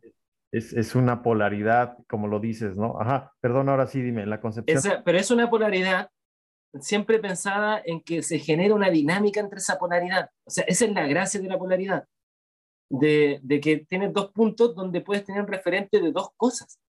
Ya, Mm, Y, y, esa, y esas dos cosas es la única posibilidad de tener una dinámica en eso, si no eres una misma cosa, ¿te entiendes? Como algo casi filosófico, lo- así lo veo un poco también. Y entonces esa polaridad es dinámica, no es aparte, si no Sí. serían dos cosas aparte. Entonces ahí, ahí se rompe inmediatamente esa integridad en cualquier aspecto que tú puedas pensar. sí, Y, y, y empieza desde un órgano, como tú dices, de un órgano que uno lo visualiza como polarizado, dos hemisferios que son polarizados, ¿te fijas? Entonces es importante esa, esa concepción integral para poder empezar a entender todo. Entonces en el mundo andino, estos dos polos, que cuando se juntan, generan una tercera cosa, que es luz. El concepto es ayú para ellos. Y es una, y que, y, que tiene mucho sentido. Tú generas positivo con, negativo, pa, pa, algo tienes, algo tienes, ¿te fijas? Eh, esa polaridad genera una fuerza impulsora de cosas y, y, es buena, ¿te fijas? Eh, no, es, no es, los polos no son contrarios, los polos son complementarios. Esa es otra visión. Sí, sí. Una visión nueva ahora que viene con la cosa integral, pero que el mundo antiguo lo tenía bien claro. Oh, es holístico, es más holístico todo, ¿no? No es, sí. no hay una separación, o sea, es eso que hablamos de, de los cerebros no están separados, ¿no? Sino eh, tal vez eh, podríamos decirlo en, palabras más eh, simplificadas, está dormida una parte, ¿no? Reprimida quizá, quizá, ¿no? En, en, la filosofía tántrica dice eso, ¿no? Está, está dormida, reprimida por los paradigmas. En la psicología podría también mencionar algo así, ¿no? Como como esos problemas eh, o esas patologías donde no encuentra como su eh, comple esa, esa, ese complemento o bueno, esa interacción que acabas de decir o esa eh, dinámica de, de, que están juntos, ¿no? Ajá. Sí, claro, o sea, mm, estamos hablando de que el, el arte terapia, o sea, la, la, psicoterapia con, mediante procesos creativos, ha, ha, logrado ser solución para muchas personas con, con, patologías que no se pueden abordar de ninguna otra forma. Así, estoy hablando colon irritable, eh, fibromialgia, eh, todos estos problemas de dolor que, que, no se te quitan con nada. ¿sí? Oye, Andro, es bien interesante lo que dices, ¿no? Cómo la parte de eh, el cuerpo, que nuestro cuerpo es la expresión eh, de, la salud, e incluso yo digo que es nuestro vehículo, nuestra casa, podríamos decir que la mente luego el cuerpo, esa relación que dicen algunos que estudian la metafísica o esas, esas corrientes, pero como nuestro cuerpo es la expresión, entonces el hablar de enfermedades, eh, pues viene de, atrás, ¿no? Ahí hay una situación mm. problemática de tanto cerebro, corazón y otras cosas, ¿no? Que podría ser emociones, pero ¿cómo, cómo eh, lograr esos beneficios con, o cómo usar el arte eh, para beneficiar esa salud? Eh, ¿Cómo ayudar, ¿no? O, en, la, en, la, psicoterapia o en las terapias. Mira, el, ahora que tú lo, algo mencionaste, me hace mucho sentido hablar sobre el ¿Sí me escuchas, Sandro? Sí. Como que se quedó ahí pasmado. Ya. hablar. ¿Tú me escuchas? Hola, hola, hola. Bien, bien, bien. Ajá, se quedó como pasmado, Andro. Dijiste algo, pero no, no lo escuchamos. Yo no lo escucho. Ya. Eh, te decía que, que, me hace sentido ahora comentarte eh, o comentar sobre la, la mente, sobre dónde reside la mente. Ah, ya. Eh, y, y, la idea que tenemos de dónde reside la mente, está en el cerebro, está, ¿cómo es? ¿Dónde está la mente? Y, y ese, y eso se ha, problematizado, se ha discutido un poco en el último tiempo de aquello, han habido eh, grandes personajes que han aportado a esta nueva visión de, eh, y tiene que ver con, con que la mente es, es, más allá de lo que está en, en nuestra cabeza. Está embebida en nuestro cuerpo también. ¿Te fijas? Eh, hay experimentos en los, que, en los que las personas, por ejemplo, han sufrido accidentes y carecen de, de, de, de, extremidades, ¿cierto? Y sin embargo las sienten, perciben dolor ah, y la extremidad ya no está. Entonces hay una, hay una cosa de, de que la mente no solo reside en el cerebro, el sistema nervioso también invade todo el cuerpo y, y es mucho más que eso. Entonces, Además, tú probablemente no recuerdas números de teléfonos como lo hacías unas par de décadas atrás, ya todo lo tienes en tu celular, la mente está extendida hacia otras cosas tecnológicas, eh, es, es, social también, no, no vas a responder intelectualmente si tu situación en el momento es una o si es diferente, tu respuesta intelectual va a ser diferente respecto al contexto. Entonces, es una serie de cosas esto de la mente, y ahí ya tiene mucho sentido hablar de cómo las cosas mentales interfieren en, cosas físicas como el cuerpo. Claro. O sea, está en todas partes, ¿te fijas? Ah, y, y, ahí hay una base eh, filosófica, si quieres, anatómica también, si gustas, de, de la relación entre sistema nervioso y sistema inmune, que es como el, digamos, el que comanda todo este orden en el, en el cuerpo, ¿cierto? Sistema inmunológico, con su revisión, con, su patrulleo constante, con su capacidad regenerativa, etcétera, de dirigir, digamos, la orquesta del cuerpo y de marcar la, la, la, respuesta frente a una, a una patología o, o, un, o, un, vivir constante. El sistema inmune no es que no esté activo cuando no, no, no invade, todo lo contrario, está muy activo en, en procesos que son muy cotidianos, como aprendizaje y, y, y emociones incluso. Claro, Entonces, entonces, esos nexos, junto con otros también anatómicos, históricos, por ejemplo, tú revisas un libro de, de inmunología y el sistema linfático aparece hasta el cuello, no aparecen los, los, los canales linfáticos del, del, cerebro, porque no, se, no estaban descritos hace, hasta hace unos 5 o 6 años. Entonces, eh, ahora anatómicamente existen estructuras del sistema inmune que se insertan en el sistema nervioso central. Entonces, anatómicamente ya están todas las conexiones. Se sabe que las células del sistema inmunológico reciben señales de los neurotransmisores y que también producen neurotransmisores, entonces ya los neurotransmisores no son exclusivos de las neuronas.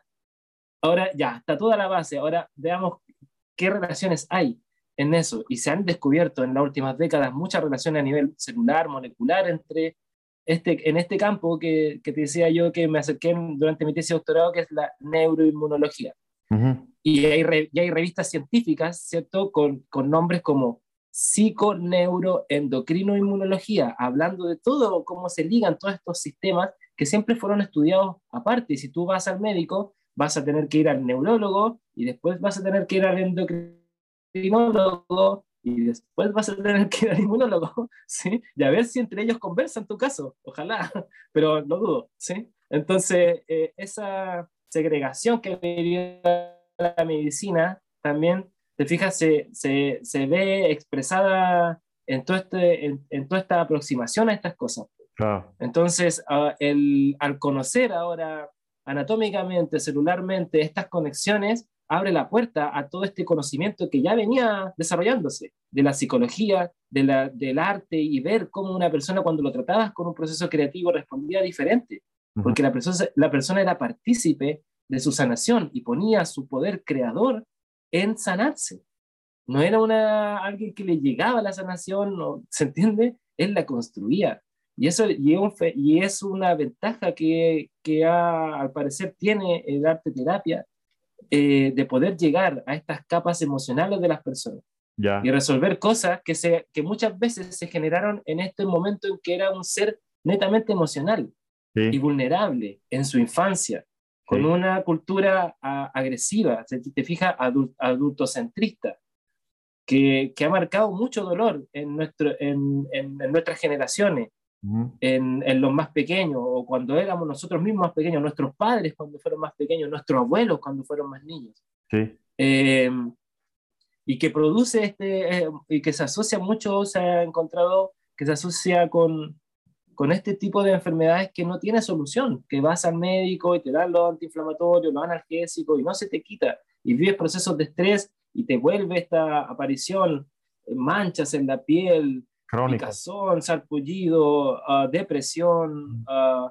eh, dolores, colon irritable, etcétera, tantas cosas, fibromialgia, problemas muy complejos que han sido difíciles de abordar por la medicina occidental, eh, y, pero que ha encontrado un, un, nicho ahí en estas, mm, en estas cosas como de psicoterapia, ya. pero psicoterapias con arte, sí. que, que, pueden tocar temas emocionales y que pueden transformarlos con este proceso creativo. Un cambio, Sí, claro, yo... yo... No, es, no es neuroeducativo, hace sí. mucho en la psicología te, te, educan, te dicen, mira, esta cosa es así, tu pensamiento no, está mal, mira, enfócalo hacia allá. Sí. Aquí es un poco diferente en ese sentido. Es, es que es como eh, de, decía eh, Luis G., si no mal recuerdo, tú puedes sanar tu vida, es una que hizo un libro por ahí en Estados Unidos de América, y decía, eh, es, esas enfermedades crónicas eh, eh, hablaba de las afirmaciones, eh, ella trae una afirmaciones como de metafísica, ¿no?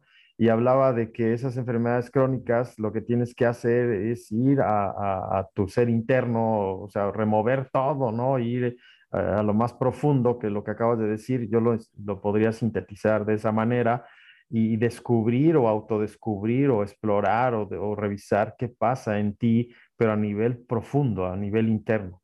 Y esa, eh, a lo mejor es esa asociación que dices, eh, incluso ahorita lo relacionaría con el cerebro, ¿no? Como acabamos de hablar o acaba, acabamos de expresar, que es como remover algo que está ahí, tocarlo y, y, descubrirlo y liberarlo, ¿no?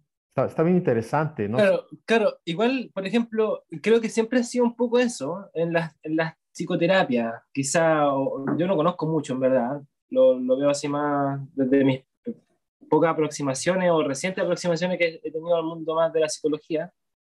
Siempre fue más desde la inmunología, veía, veía estas cosas. Y, pero eh, muchas veces también ir a la profundidad, de velar todo eso puede ser muy, muy doloroso puede ser, eh, y justamente por lo mismo están ahí en un lugar poco accesible, poco entendible.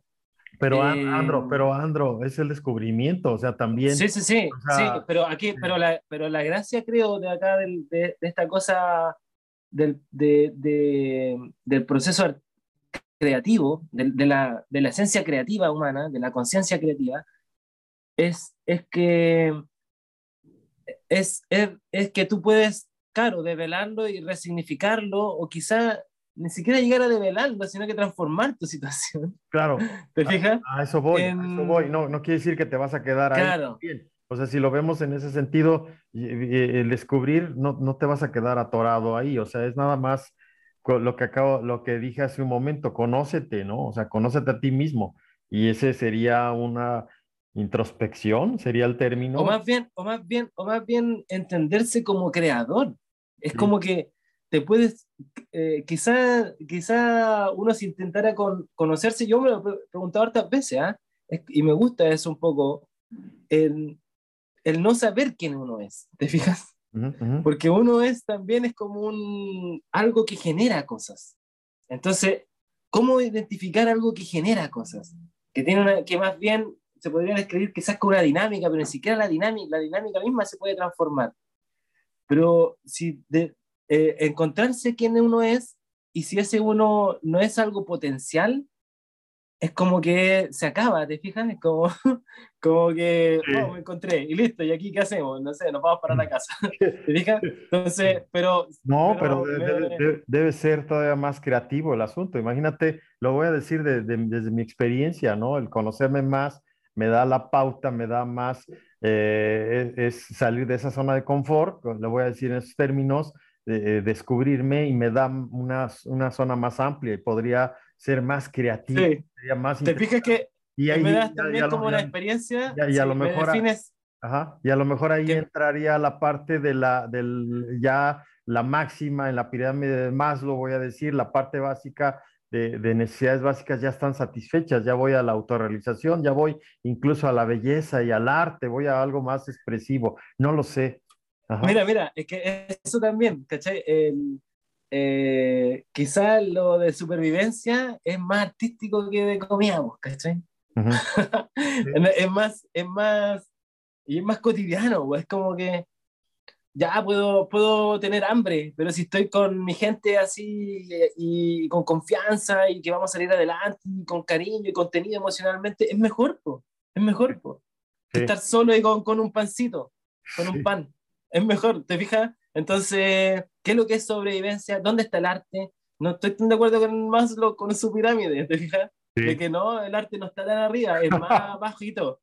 Es más necesario ah, para empezar a pues construir todo eso. Di un, di un ejemplo nada más. No, pero es bueno, es bueno porque, es una porque todo lo que estamos hablando es muy novedoso. Entonces, eh, eh, y es, es, es, diferente a los paradigmas que los, con los que hemos venido y con los que hemos sido víctimas también de eso. Y nos estamos dando cuenta. Entonces, eh, es, es, bonito así estar reflexionando sobre sí, dichos también y pensándolo de, de, de nuevas formas. Así. Bueno, vamos a hablar ahora, eh, Andro, vamos a que nos hables del arte que haces, ya, ya entrando en estos temas de, tú haces graffiti, eh, que nos expliques, haces algunas, eh, ¿cómo se llama? Criaturas, ¿cómo las haces? Que conozca la audiencia, que nos, los que nos escuchan, ah, entendiendo que el arte, pues hay muchos tipos de artes, ¿no? Que se manifiestan y son disciplinas artísticas, suelen, eh, incluso algunas se distinguen como bellas artes o artes aplicadas, ¿no? Las bellas artes, pues eh, entiéndase como la pintura, la escritura, la música, artes escénicas, la literatura, la arquitectura o el cine, ¿no? Y artes aplicadas son más amplias, ahí es donde aplica las eh, expresiones como ebanistería, la cerámica y otras cosas, ¿no? De hecho, si hablamos, hay dibujo, hay grabado, hay eh, escultura, arte en vidrio, hay lo que le llaman la orfebrería, la ebanistería, que es eh, diseño, elaboración de muebles, objetos utilitarios de madera, la cerámica, es la arquitectura de años atrás, que como si tú haces un viaje a Europa o a algunos países, como ves la arquitectura, la expresión, ¿no? Y en, la modernidad también, ¿no? La literatura, que es un medio de la palabra, ya sea escrita o hablada, ¿no? La expresión por medio de la palabra, ¿no? Es, es una de las bellas artes por excelencia la música, Andro, la música es eh, eh, por ahí Claudia, que está metida en la música, que ella es la que me, eh, me, dio la referencia tuya. Es, saludos a Claudia, saludos. saludos a Claudia, sí, que está aquí en México. Es cómo es combinar esos sonidos y silencios en secuencias de tiempo. De hecho, hicimos un podcast, no sé si ya lo escuchaste por ahí con ella.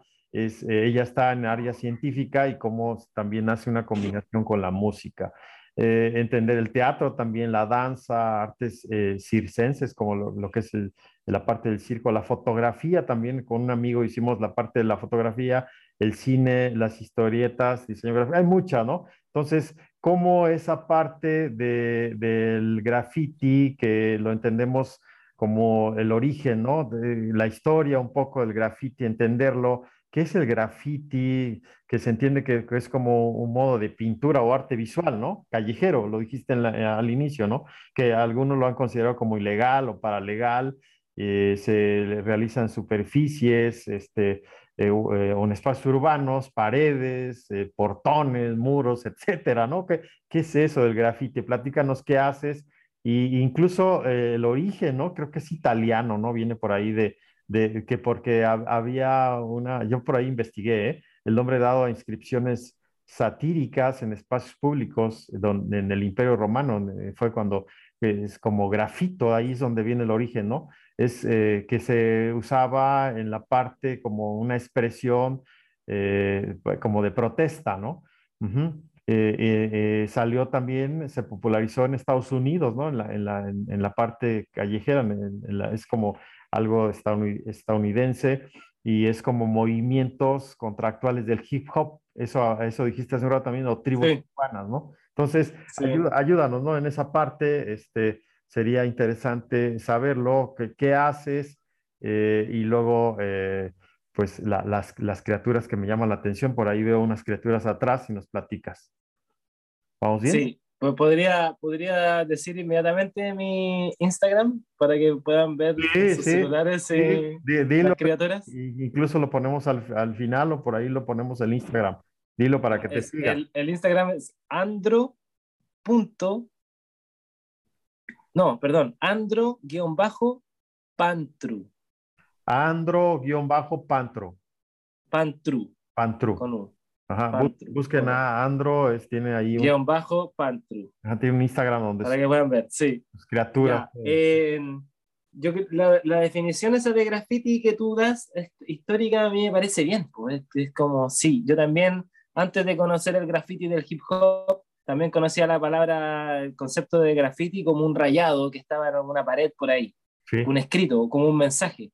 Como un escrito, una palabra, una frase que, que, tenía relación con un contexto, era una, significaba algo que uno entendía más allá de la palabra o de la frase, ¿cierto? Eh, muchas veces de protesta, muchas veces asociado con, con, con cosas políticas, de, en el sentido del, de los años de, de, dictadura de acá en Chile. Yo nací en el 81 y hubo dictadura de Pinochet hasta el año 88. Entonces, mis padres eran, eran, eran muy conscientes de todo ese proceso político, artístico también, entonces me llegó mucho también la historia del muralismo, del muralismo político acá en Chile, eh, y bueno, para qué decir, cuando ya más, más pequeño yo tenía mi propia conciencia de las cosas artísticas, de lo que me gustaba, eh, disfrutaba mucho del muralismo mexicano. Entonces, para mí también es, un honor ahora estar hablando de esto contigo, claro, claro. ya justamente en México. Eh, pero eso, eso y, y, entonces siempre conocí el graffiti como estos rayados. Eh, de hecho, estoy viendo un libro aquí que tengo en, ahí en la biblioteca donde que justamente de una, dice grafitis y es una recopilación de, de, de, frases. No son grafitis de hip hop, no son wild style o son las formas o los nombres de, de, la persona que pinta, como, como, o como apropió el concepto, el hip hop, del concepto de graffiti, ¿cierto? Que, que, también es, que tiene culturalmente un concepto bien propio, que es justamente un, una pintura eh, y, eh, sin permiso, de manera ilegal, ¿sí? que representa a ti o a tu grupo de personas. Ya. No es tampoco el mensaje de protesta del, del graffiti que conocemos, de la definición antigua que tú das, romana, no sé, ¿te fijas? Sí. Eh, no es tampoco eso. Eh, se entiende después también como algo de protesta por justamente por esa ilegalidad, por esa irrupción. Eh, de, y, y por qué el nombre también a mí me costó entenderlo cuando yo venía de, de esta concepción más política de todo eso. Me, me, cuesta entender por qué ellos pintan su nombre, ¿te fijas? Ya. Eh, ¿por, qué, ¿Por qué tu nombre? Y, y, y, después conociendo a la... Pues yo no escuchaba rap ni música de hip hop cuando me puse a pintar, eh, pero ahí empecé a conocer a, la, a, los amigos, a los colegas, y, y, que me acogieron muy bien y me, me encanta ahora el hip hop, eh, eh, a entender eso. Y, era, y tú dices, ¿y por qué pintas tu nombre? Y la respuesta es para estar. Esa es la respuesta, para estar para estar aquí, acá, allá, en toda la ciudad, para estar. Uh -huh. Y, y, y responde, y esa es la clásica, ¿eh? la clásica respuesta de, de, de dónde viene esto y, y, justamente de ese contexto de invisibilización de los barrios marginales de Estados Unidos, ¿cierto? Del, de que eran marginados de la discoteca, incluso no, no podían ir a bailar, y ellos crean su propio ambiente de baile, con su propio DJ, con su baile, con su baile y con su forma de expresión también visual. Y se crea sí. el hip hop, te fijas, con todas sus ramas. Sí. Eh, y, y, ahí viene, y el graffiti llega de esa forma acá después. Entonces yo cuando eh, termino mi carrera, estoy terminando mis ramos, me da tiempo para pintar, junto con los amigos que yo pintaba desde chico, vecinos de aquí del tercer piso de mi edificio, uh -huh. que nos juntaba, éramos eh, compañeros desde de, de pre-colegio, desde más pequeños, y jugábamos toda la infancia, jugábamos juntos al, al fútbol, con juguetes, nos creíamos tortugas ninja, nos creíamos cazafantasmas, siempre muy imaginativos todos, y nos juntábamos a dibujar. Y ya sí. más grandes nos quisimos hacer un, un, grupo muralista. Y empezamos a, teníamos amigos que escribían poesía, y los poemas los interpretábamos en, en dibujos, tenía un amigo muy talentoso, nuestros bocetos parecían oh, como obras de Dalí, así como muy surrealistas, sí. y lo pintábamos en conjunto, ese era nuestro estilo. Sí. Hasta que un buen día llegaron en un eh, evento cultural en mi barrio, llegaron invitados también a pintar un grupo de hip hop, de grafiteros. Y ellos pintaron un, una figura, una, un mono, un personaje y unas letras, o el nombre de alguno de ellos. Sí. ¿sí? Y lo que hacen. Y yo quedé fascinado por la técnica, por la rapidez, por el material, por todo eso quedé fascinado. Y, y me acerqué al mundo de, del hip hop y del graffiti, del graffiti hip hop. Y, pero yo con mi cosa muralista, con, con otra cosa. Y um, disolví mis conceptos de, de, de, ideas, de conceptualización, de mensajes que venía con el muralismo, uh -huh. y me acerqué a esa, a esa improvisación, a ese freestyle del, del graffiti, donde lo importante era un una, una personaje que lo podía haber boceteado. Ellos practican mucho, dibujan mucho en, en, en sus croqueras, en sus cuadernos de dibujo. Sí. Todo, grafite, todo grafitero tiene una croquera muy abultada de, de muchos diseños eh, y, y, luego lo pasan al muro. Sí, son muy estrictos, son muy eh, cuidadosos de, de, la calidad. Sí, y, sí. y, lo, y entonces tenían eso, y sin, pero sin el mensaje detrás, sin la parte previa, ya qué vamos a comunicar, de qué vamos a hablar, cuáles son las cosas que representan esto, sin ese proceso. Entonces, era muy instantáneo, podían hacer esa pintura tres, tres cuatro veces, cinco veces al día si querían. Pintaban acá, pintaban allá. Andro, Andro quiero ah, eh, tomar esa, esa reflexión que estás diciendo, esa experiencia, porque acabas de decir, ahí hay una, ahí está el método científico, o sea, ahí, ahí hay una combinación. O sea, dices, eh, incluso eh, yo he tenido experiencia en pintar también y se hace, a mí me enseñó mi maestro de que primero, si vas a pintar un rostro, primero haces los trazos, haces toda la estructura, el rostro humano, y ya luego vas con el óleo, con la acuarela o lo que vas a trabajar. Eso es muy, eso es muy artístico, pero en graffiti no te explico cómo lo hacen para ir a rayar los, los trenes o los metros o los sí, pero, subterráneos. Es un nivel, un nivel de planificación ah, pero hay que, que, se lo quisiera un científico. Hay, una metodología, claro. Que eso, eh, sí, claro. Sí, te pero, pero en este caso para ir a hacer algo ilegal. Sí. Para ir a poner tu nombre en los carros, en los vagones de un tren, ¿te fijas? De manera ilegal. Tu nombre, mm. ni siquiera un mensaje político. Y para eso es una planificación como si fuera una misión militar casi. ¿Te fijas? Sí. Y, y son muy buenos en eso. Entonces, sí, evidente, son muy metodológicos en, en ese quehacer, pero tú también les dices, tú, tú que, los que hacen eso, tú eso, lo que tú haces es un arte, y no, no, probablemente te, tiren el vaso de agua por encima de la cara, no es arte, es graffiti, ¿se entiende?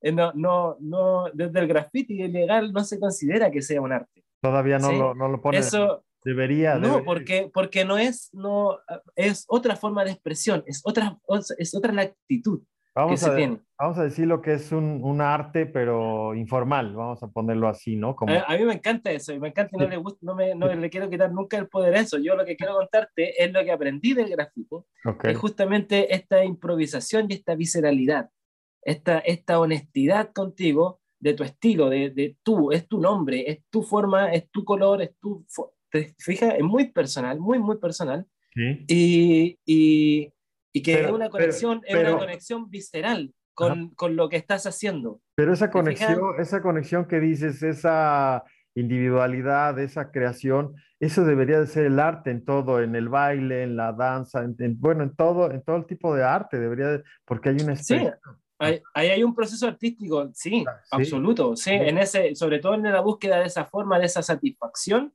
del proceso ahí.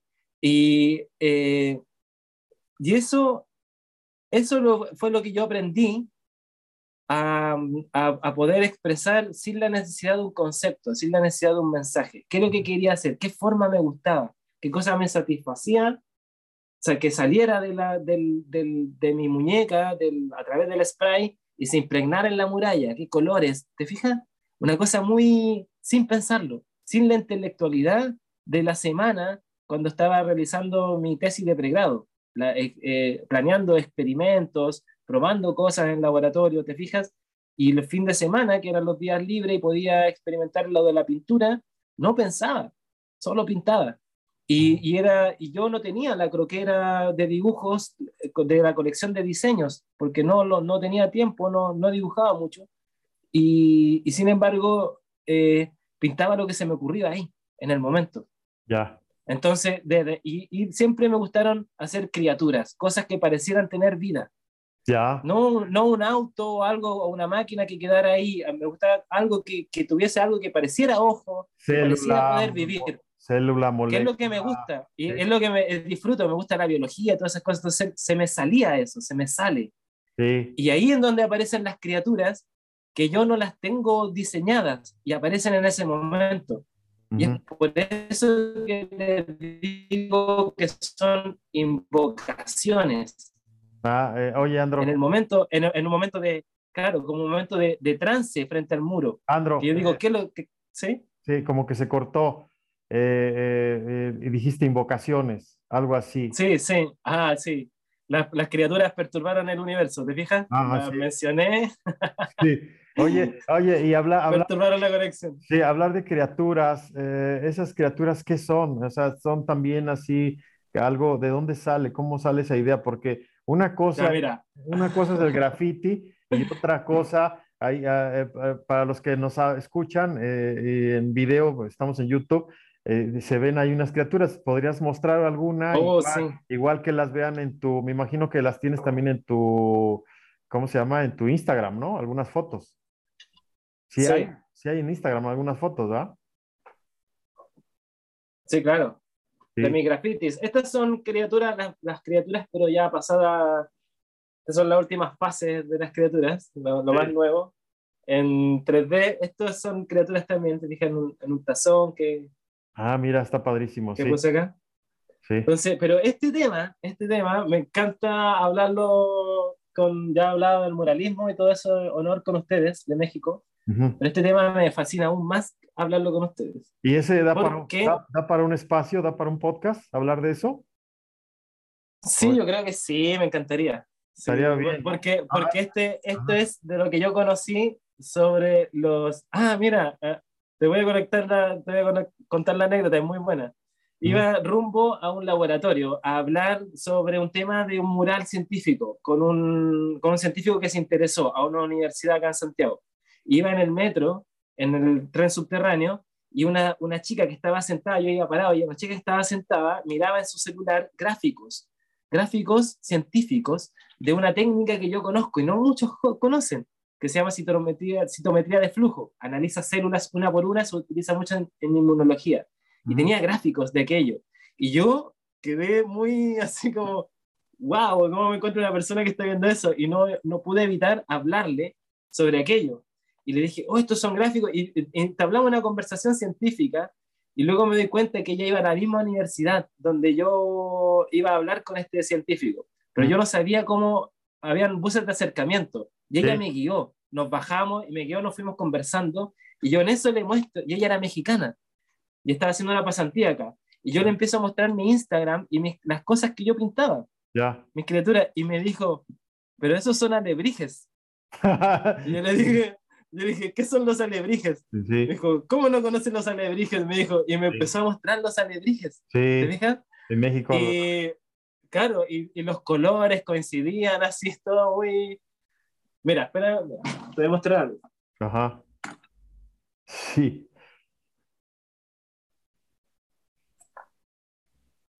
Te digo que, que tendríamos que hacer un espacio más para hablar de. Ahora, Sí. pero muy corto. Esto Sí. lo hice para una revista de divulgación mexicana, Esa, ese lo de tienes, divulgación científica. lo tienes en el Instagram ese o tienes una foto, la ponemos Sí, sí, está por ahí también. Sí. Ah, o, o- o me mandas una foto y la ponemos en Y el. este lo denominé alebrije austral. Y es justamente porque conocí la historia de los alebrijes y de esta persona que supuestamente tuvo una un- fiebre por muchos días y despertó eh, mencionándolo y, dije, y dijo que había soñado con todos ellos en Sí. su mundo interno. Y sacó estas criaturas y, y dije, wow, es lo mismo que pasa a mí con mis criaturas. Oye, está Entonces, interesante. Está interesante Sí. el, el- el antecedente de cómo partes de ahí, cómo alguien va y te dice de México que esto sí es muy conocido, Sí. mucha gente, los alebrijes, pero tus criaturas, ¿no? Esa relación.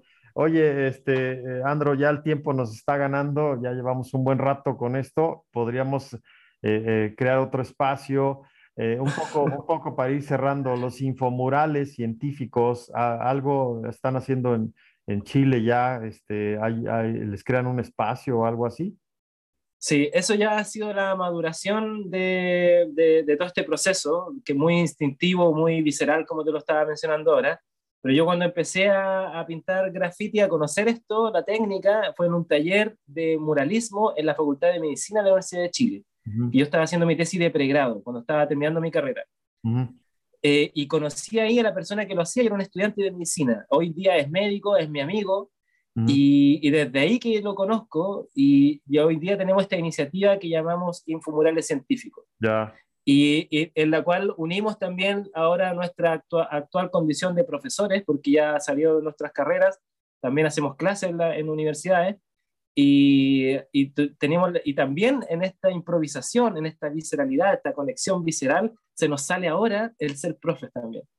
Sí. Entonces, comunicar un poco y dar un conocimiento más claro con respecto a las cosas que ya sabemos de ciencia y de medicina. Y con eso hemos, hemos eh, tomado el interés, digamos, de, de, de iniciativas de divulgación científica, como la iniciativa Explora acá en Chile, que es dependiente del Ministerio de, Ciencia, de Educación. también estamos en conversaciones para trabajar con, con los centros SECREA, centros creativos para jóvenes y adultos, o sea, perdón, jóvenes y niños, que son dependientes del Ministerio de la Arte y la Cultura acá. Eh, hemos pintado un par de hospitales, en, dentro de universidades también. Eh, así que y ha sido todo bien reciente. Nos hemos dado cuenta de que ha sido un buen impacto esto de poder juntar nuevamente, mezclar, en este caso, el arte callejero del muralismo con los conocimientos científicos. Nosotros gozamos de esa doble militancia, somos artistas muralistas, pero además somos científicos médicos. Muy bien. Y, y podemos hacer estas conexiones. Esa combinación. Entonces, sí, ha sido muy bueno y, y estamos progresando en eso. Ahora estamos, eh, queremos internacionalizarnos. A mí me invitaron a, exponer el trabajo, mi trabajo en un, en un simposio de arte y ciencia dentro de un congreso internacional de inmunología que se va a hacer en Cuba en junio. Oh, buenísimo. Cosa que es muy novedosa y, y que me hayan invitado, es un gran honor a comentar estas cosas y, y, estamos postulando también para ir a mostrar nuestro trabajo a, España, quizá a, a, mostrar lo que hacemos porque hemos visto que es una necesidad llegar con más ciencia a la gente y, y además de, de visualizar los conocimientos científicos desde una óptica poética de que, que, el arte te lo permite, te permite darle más significado y, y, hacer que la ciencia no solo sea pensada para tecnología, sino como un elemento cultural que nos, que nos cambie la conciencia. Sí, oh, ok, eh, Andro, muy bien. Este, pues eh, si me pasas eh, las, redes, las redes sociales para yo ponerlas en... en infomurales, infomurales científicos. En este espacio, no, bueno, la, la, Instagram. La, la, tuya también, tu Instagram. Sí. La, la idea es este, Igual y si hacemos otro espacio también para hablar de videojuegos, como habíamos quedado, ese me gusta. Oh. Y, luego revisar algo de, la ciencia. Estamos cerrando ya, Andro. Muchas gracias por, por estar en este espacio. Las conclusiones podrían ser ya, es como reiterar, es esa relación o ese vínculo de arte-ciencia y que no, no deberían de estar separados, sino al contrario, los, los institutos, los centros o las digamos, las autoridades educativas deberían de promover, hacerlo transversal y, no como limitar la parte de la niñez. Este, ¿Sí estamos de acuerdo, Andro? ¿Algo que sí, quieras, agregar de menos de un minuto para ya cerrar? No, solo agradecerte la invitación, una conversación muy, muy agradable. La verdad es que son buenas instancias estas y, muchas de las cosas que dije no las tenía planeadas y fue el espacio para poder conjugarlas. Así que gracias por el espacio para, para que se pudieran dar así. Allá que te escuchen en Chile y, te escuchen en México y nos escuchen tanto en México, Chile. Es buenísimo, Andro. Gracias por, por aceptar esto y nos estamos viendo, nos escribimos, nos vemos en, en una próxima. ¿Te parece? Ya, pues mucho gusto, que estés bien. Gracias a todos, eh, de este, eh, todos los que nos siguen eh, en Conexión de Ideas, este podcast. Gracias a la audiencia. estamos en las redes como Conexión de Ideas y, nos vemos en la próxima, en otro episodio con Andro para hablar de ciencia, arte, tecnología y otros tópicos que salgan. Hasta pronto.